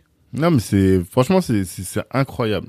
Et même, je pense que le la- le, le système vous le rend parce que l'Ingenius Lab gagne des prix pour le l'impact social que la société a sur, euh, enfin, la société, l'entreprise a sur euh, notre génération, quoi. Donc c'est c'est fort, même. Non, c'est fort, c'est complètement fou et c'est une aventure folle. Mhm. Et merci d'ailleurs à Domingo Correa qui a entretenu cette aventure et toutes ses équipes hein, Mhm. euh, Sub, Asdin, Ouais. Incroyable, Asdin, incroyable, C'est clair. incroyable. Et toutes ces personnes comme euh, comme euh, Katech, comme euh, Sarah, je peux pas tous les citer. Mhm. Franchement, et si j'en oublie, pardonnez-moi, vous êtes, vous êtes beaucoup maintenant. On a commencé avec une équipe de une ou deux personnes et aujourd'hui, euh, il y a une vingtaine de personnes vingtaine. sur, sur 400 mètres carrés et Mhm. avec plus de 300 alumni. Et l'aventure, en vérité, ne fait que commencer. C'est une aventure qui nous dépasse. Comme je dis, comme je, je dis, je l'ai dit hier, et juste hier encore, euh, c'est pas l'aventure d'Ibrahim Sissoko, c'est pas l'aventure de Domingo Kera, ni de Imran Hanif, ni de Adi Soko. C'est une aventure qui, se per- qui va se perpétuer et qui, Mhm. pour moi, devrait se perpétuer au travers même de, de, de, de ceux qui doivent initier. Mhm. Et toute personne qui veut s'approprier, bah, comme on dit, un marhaba, venez. hein. Nous, on est prêt et on veut partager. Hmm. Non, mais c'est top. C'est top, c'est top. Je te propose qu'on aborde l'autre sujet. Ah non, il y avait un autre sujet. C'est euh, et qui fait le lien avec ce dont on vient de parler. C'est, je vois que tu regardes ta montre. On va faire vite. Il reste combien de temps? Je n'ai plus de temps, mais je n'avais pas vu la montre. Ah, d'accord. Euh, on va faire vite. Ok. Sur la pauvreté anthropologique. Sur la pauvreté anthropologique. Un gros sujet. un gros sujet, mais on va, on va le circonscrire. Parce que la dernière fois, lors de notre dernier euh, échange, tu parlais de, de ça. Tu venais de découvrir ça, la pauvreté anthropologique, et tu disais qu'on doit analyser l'écosystème dans lequel on est et trouver les axes pour en sortir. Et tu disais que finalement, on est pauvre parce qu'on vient d'un milieu pauvre. Et euh, moi, j'ai fait des recherches un peu sur le concept de, de, de transclasse. Et toi, for- forcément, aujourd'hui, bah, compte tenu des projets dans lesquels tu évolues, les gens ne savent pas, on n'en a pas parlé aujourd'hui, mais ceux qui ont écouté le premier épisode savent que tu viens de Chanteloup-les-Vignes, que euh, la cité de la Nouée, c'est ça? Exactement. Qui est, euh, serais- qui est quand même une des cités les plus cramées d'Europe, tu vois Merci. Non, mais parce que on le, on le voit dans le film La haine, Oui. tu vois, c'est comme ça qu'on la connaît, cette, cette cité. Et aujourd'hui, euh, tu disais, t'étais à table avec des milliardaires, t'es bon, voilà, t'as quand même euh, fait un bon social qui est assez impressionnant. Et euh, Jules Michelet dit le plus difficile n'est pas de monter l'échelle sociale, mais de rester soi en montant. En montant. Et moi, j'ai un grand sujet euh, sur ce podcast sur euh, l'équilibre mental des entrepreneurs qui sont plus exposés que le reste de la population. Je me dis, c'est encore plus vrai pour nous qui venons de milieux qui parfois sont euh, bah, relativement défavorisés, tu vois, modestes on va dire, mhm. et qui aujourd'hui tentent, tentons d'accéder à des milieux qui n'ont rien à voir. Comment est-ce qu'on fait pour euh, rester soi, trouver son équilibre? Comment est-ce que toi tu fais pour trouver ton équilibre dans cette euh, dans cette configuration? Des fois j'ai l'impression d'être schizophrène. Ouais. Des fois, j'ai l'impression de schizophrène parce que je peux être aussi bien assis à la table d'un milliardaire en train d'échanger sur une problématique particulière euh, bah, de développement énergétique. Et je peux être assis à table d'un cabinet ministériel et le même me retrouver à, à la Cité de la Noé mhm. avec Aaron. D'accord. Aaron et d'autres amis en train de, de, discuter. Et en fait, faire le switch entre tout ça, des fois, c'est pas simple, mais je pense que ce qui est important, c'est c'est euh, ma mère, mon cadre familial, mhm. euh, également des amis comme Mbaye qui en fait font redescendre et euh, de pouvoir côtoyer et jongler avec tout ça. Et il faut prendre du temps sur soi. Mhm. Chose que je faisais beaucoup moins il y a il y a quelques années encore où je me disais que le fer étant chaud, il faut le battre, il faut le battre, il faut le battre. Mhm. Mais au moment, en fait, il y a une espèce d'épuisement psychologique mhm. où, en fait, à force de battre le fer pendant qu'il est chaud, bah, en fait, euh, le bâton, il s'épuise. Et euh, je suis passé par une phase d'épuisement assez, assez compliquée où j'avais besoin d'un retour aux sources et là, j'avais besoin de, de marcher, de, de, de, revenir aux choses les plus essentielles, de, de, manger, du, de manger du foutou. Ah ouais, carrément. Ouais, carrément. Parce mm. que, en fait, tu t'en rends pas compte, mais tous les jours, tu es au restaurant. Mm. Donc, euh, oui, euh, je suis pour les expériences culinaires et tous ceux qui me connaissent savent que je suis un gros mangeur et j'aime mm-hmm. ça. Mais en même temps, euh, des choses essentielles, des choses par lesquelles on a grandi, par lesquelles on s'est identifié et ne pas perdre notre identité, je pense que c'est hyper important. Mm. J'ai pas tous les codes. Euh, je peux être assis à, à, une table et en fait avoir des, gens qui sont complètement différents de moi. Et j'ai peut-être pas les codes, j'ai pas tous les codes, c'est clair. Mais je pense que ma sincérité joue beaucoup mhm. et que quand on est amené à échanger ensemble, quelle que soit la personne avec qui euh, je suis amené à échanger, je lui accorde de l'intérêt parce que toute personne apporte quelque chose. Mhm. Les êtres humains, on est des, homo sapiens, hein. mhm. des hommes sages. Euh, et donc, c'est important de garder son identité, c'est important de faire preuve de sincérité dans tout ce que l'on fait, même si mmh. on fait mal, on ne peut pas tout, bien faire. Et je pense que ça peut nous épargner un certain nombre de choses. La mmh. spiritualité aussi est importante mmh. dans, ce cadre-là. Et surtout, apprendre à se connaître. Ça, je ne le répéterai jamais assez. Et s'écouter. Quand il ne pas faire quelque chose qui est en dehors des valeurs et des principes que l'on s'est fixés ou en dehors du cadre qu'on s'est fixé. À partir du moment où on ne s'écoute pas, c'est là qu'on prend un grand risque parce qu'après on n'est plus en concordance avec soi-même. Hmm. Mais comment tu fais pour apprendre à te connaître? Est-ce que c'est pas en, en, flirtant avec la limite que tu te connais, justement? Oui. C'est ça. Oui, c'est vrai. C'est hmm. vrai, c'est en flirtant avec la limite qu'on vraiment se connaît et qu'on a là où on n'est à jamais allé. Hmm. En fait, moi, j'ai pas peur de prendre des risques. Donc, j'en prends régulièrement, quasiment tous les jours. Et, euh, et, après, en fait, avec l'âge, je pense que c'est avec l'âge et avec les expériences et le retour d'expérience, on a accumulé un certain nombre de data sur soi hmm. et on sait où sont plus ou moins les limites, où là on ne peut pas jouer. Il, y a des, choses que je m'interdis. Parce qu'auparavant, euh, par association, euh, ayant pratiqué des choses similaires ou ayant été dans des, dans des, dans des choses similaires, ça ne m'a pas réussi. Hmm. Donc il y a des choses que j'évite. Mhm. des choses que, que, que, j'ai compris qui me stimulent, mhm. d'autres choses sur lesquelles bah, je suis encore en cours d'apprentissage, parce qu'on ne finit jamais d'apprendre. Mhm. Et euh, il y a même un type de fréquentation qu'aujourd'hui je privilégie. Et est-ce que tu peux dire que euh, là maintenant, je crois que tu as 43, 43, voilà, tu es à la pleine puissance de ton euh, enfin tu vis ta pleine puissance moi je vais avoir 40 ans là et à mes le, jour de mon anniversaire à mes 39 ans je me disais mais non ça y est là je suis en train d'arriver vers euh, vers la, la, pente descendante et euh, souvent quand je parle avec les gens qui ont qui sont plus âgés, ils me disent non, en, réalité, c'est à 40 ans que tu te connais suffisamment pour pouvoir être en mesure de développer ton plein potentiel. Ce que tu peux plus difficilement faire à 25 parce que tu connais pas suffisamment tes limites et tout, à 30, 35, mais à 40, 50, t'es encore fort et ton cerveau il est beaucoup plus mature pour pouvoir faire les choses. Est-ce que tu le ressens ça? Ouais, je ressens. Mhm. Je ressens, ne serait-ce qu'à travers ces deux dernières années. Mhm. euh, quand, on, quand je venais d'avoir 40 ans quand, euh, quand tu m'as interviewé la, la, première fois, mhm. j'avais l'impression d'avoir fait énormément de choses et qui me, je savais qu'il me restait encore énormément de choses à faire. Aujourd'hui, je suis conscient de mon potentiel et euh, je vais plus vite. Aujourd'hui, je vais plus vite Auparavant encore, j'avais j'avais encore euh, des, des réflexions sur comment, pourquoi, etc. Aujourd'hui, quand je prends une décision, je l'applique, Hmm. je le fais, mais je le fais dans un temps imparti qui est cinq fois plus rapide qu'auparavant. Et parce que plutôt que de me dire, euh, bah là je vais chercher comment faire, non, je prends mon téléphone, ado, euh, j'aimerais faire ça, tu es expert dans le domaine, Hmm. combien ça coûte? Hmm, hmm. Et j'ai cette humilité-là de me dire que je ne sais pas tout faire, et surtout je ne veux pas tout faire. Mais comment t'aurais fait si t'avais pas eu l'argent?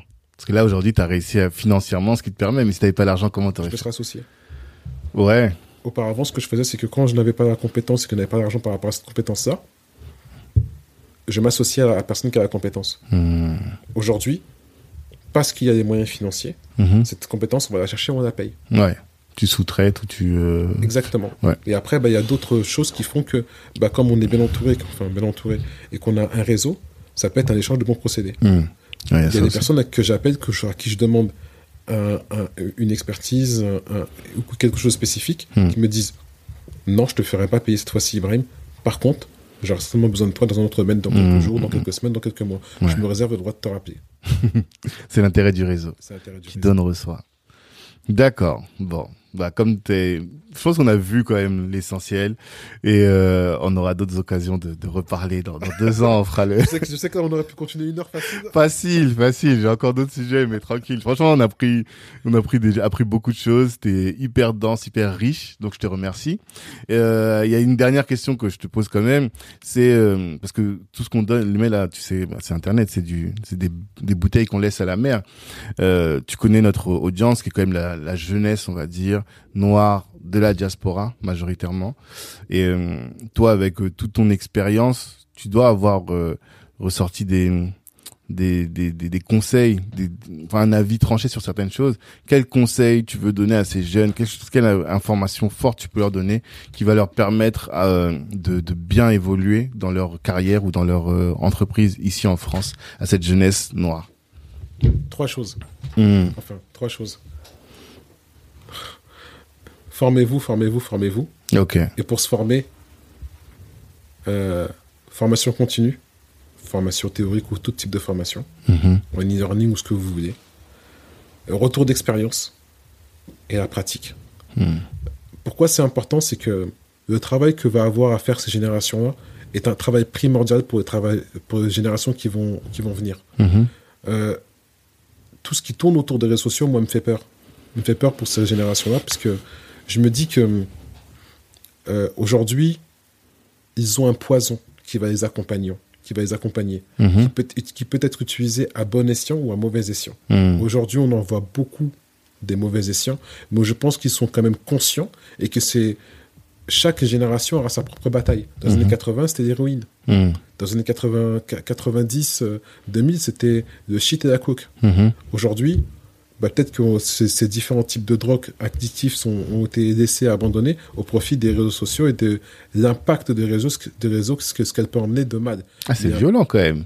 Pour toi, les réseaux, tu vois ça comme au même niveau qu'une drogue, quoi. C'est addictif, c'est très addictif Ouais. et ça emmène une déviation en termes de comportement. Mhm. Euh, parce qu'en fait, ça a un impact. Ça a un impact sur une population trop importante et ça peut changer la culturation. Hmm. Pour moi, c'est ça le danger. C'est- un des dangers, c'est l'agnotologie. C'est Agnotologie. ouais, c'est la culture de l'ignorance. Ok. On peut utiliser les, les réseaux sociaux ou la, ou, la, ou la génération, la création de contenu pour, pour divulguer ou pour entretenir de l'ignorance à des profits commerciaux. Hmm. à des profits commerciaux. Pardon. Donc pour moi, c'est pour ça que c'est dangereux. Hmm. Si aujourd'hui on, on prend par exemple des polémiques qu'il y a sur les influx voleurs Mhm. entretenus par Booba, etc. Mais entre parenthèses, ce n'est pas une révélation qu'il nous a fait. On en était, on était au courant. Enfin, je pense que on- on est au courant depuis un, deux, trois ans que les influenceurs aujourd'hui, euh, leur pouvoir d'influence, euh, donner la- de leur donner la possibilité de pouvoir commercialiser un certain nombre de choses Hmm. que étaient factices ou qui n'avaient pas grand intérêt. Mhm. Mais après, ils ont joué de cette position-là, ce qui pour moi n'est pas illégal, entre parenthèses. Mhm. Euh, le fait de divulguer, d'en parler aujourd'hui, oui, c'est problématique parce que les gens se disent ah ouais quand même euh, il y a des jeunes qui ont été spoliés qui ont été lésés spoliés je sais pas jamais c'est le bon terme mais en tout cas qui ont été lésés mais c'est parce qu'ils ont accepté d'être lésés Mhm. c'est eux qui ont mis leur carte bleue c'est eux qui ont décidé de payer et d'arriver à, d'arriver à ça Mhm. donc mais mais si on regarde derrière c'est que peut-être ces jeunes là n'ont pas eu des bons repères ou euh, parce qu'ils ont trop suivi les réseaux et qu'ils ont trop suivi ces influenceurs se sont dit bah parce que lui il a ça moi aussi il faut que j'ai ou parce qu'il Mm. lui a dit eh ben c'est ça l'ignorance et l'ignorance pourquoi pour moi c'est un problème c'est parce que l'ignorance amène à amener les plus gros crimes de ce monde Hmm. Qui a dit que l'ignorance est la casserole de Satan? Je crois que c'est Medine qui dit ça dans un. Mais tu penses que, oui, les Hitler, s'ils étaient face à une population plus éduquée, il y aurait moins de problèmes. il y aurait beaucoup beaucoup beaucoup beaucoup moins de problèmes On dit souvent ça, mais il y a, il y a souvent dans les milieux un peu extrémistes, tu vois des médecins, tu vois des, des avocats. Tu... Donc c'est pas qu'une question d'ignorance. Le bon sens paysan aussi peut te préserver, non? Vous savez, pour moi le bon sens paysan fait partie de, de la lutte contre l'ignorance Ok, d'accord. Pour moi, c'est c'est la même chose, c'est la lutte contre l'ignorance. C'est cette ignorance. Et en fait, euh, plus quelqu'un est savant, moins il parle et plus il écoute. Ok.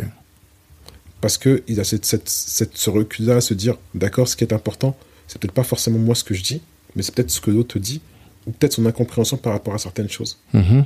Et avant de parler, il faut d'abord écouter. Tout à fait. Et moi, je respecte énormément les gens qui écoutent avant de parler. Mhm. Et quand on, on se renseigne sur euh, qu'on prenne l'infiniment petit ou l'infiniment grand, que ce soit sur euh, les bactéries ou demain euh, l'aérospatiale ou la taille de l'univers, mais waouh, je Mhm. dis, mais en fait, on est, on est rien. Ouais. Euh, Un, être humain n'est rien. Hmm. Un être humain sur l'échelle de ce que l'on vit serait une protéine d'une, ce serait la protéine d'une mouche. Mhm. Parce que si, tu, si, tu, si, on regarde aujourd'hui que la taille de, de l'univers est estimée à 160 milliards d'années-lumière et que l'univers étant toujours en pleine expansion, que euh, aujourd'hui la distance qui sépare la Terre à Jupiter, il faudrait euh, 12 ans à 28 000 km/h pour y arriver. Hmm. Qu'est-ce qu'on représente? Qu'est-ce que l'on est? Hmm.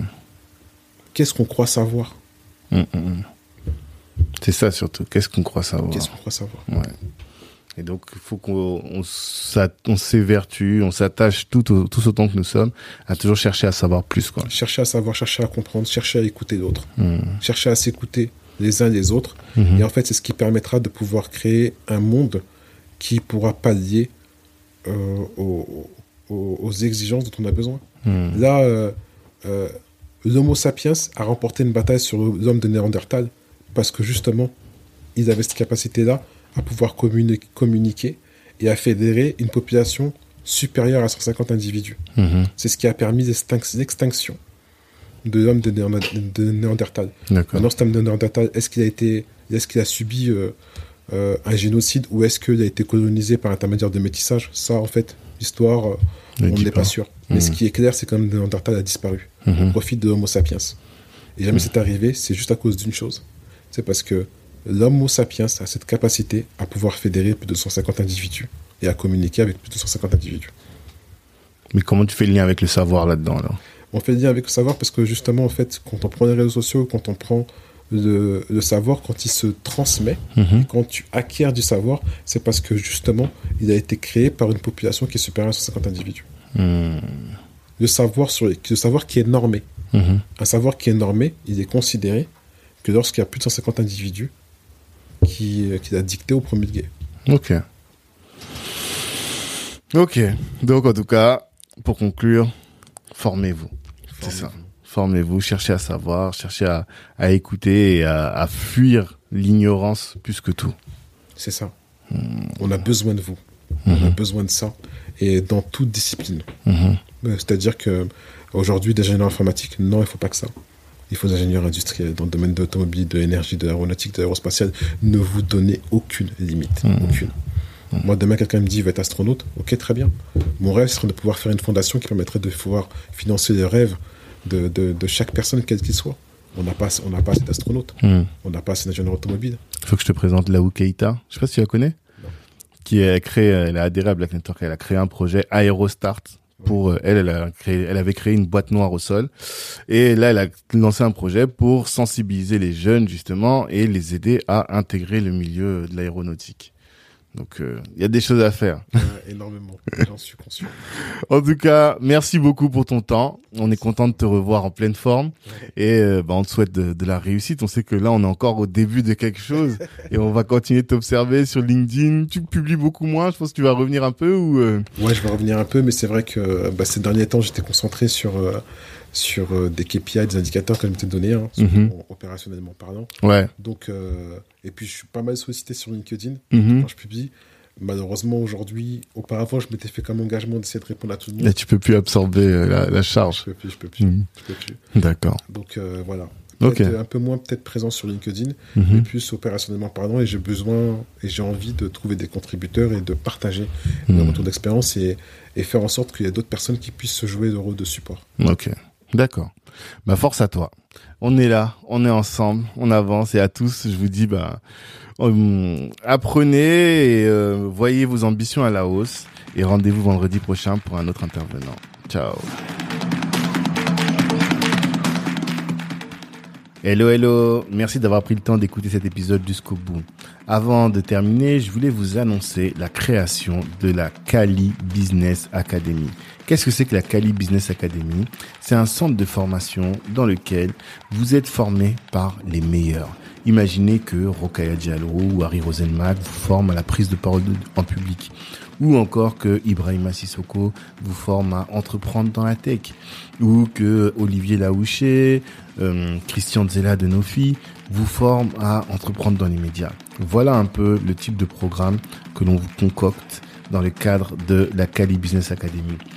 Apprenez à entreprendre, certes, à vous insérer ou à obtenir des skills professionnels, mais en étant formé par les meilleurs. Ces meilleurs-là, vous les avez écoutés dans le cadre du podcast, vous les connaissez dans la communauté et ils sont là à votre disposition pour répondre aussi à toutes vos questions. C'est ce centre de formation pour le découvrir. Eh bien, ce que je vous invite à faire, c'est de nous suivre Black Network sur tous les réseaux sociaux, d'aller sur notre site internet aussi, de vous inscrire pour recevoir notre newsletter.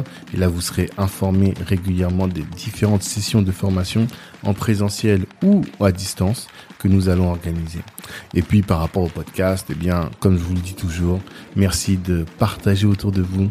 Vous avez sûrement dû euh, considérer que ce que vous avez entendu vous a édifié et pourrait intéresser un de vos frères, une de vos sœurs ou un de vos contacts.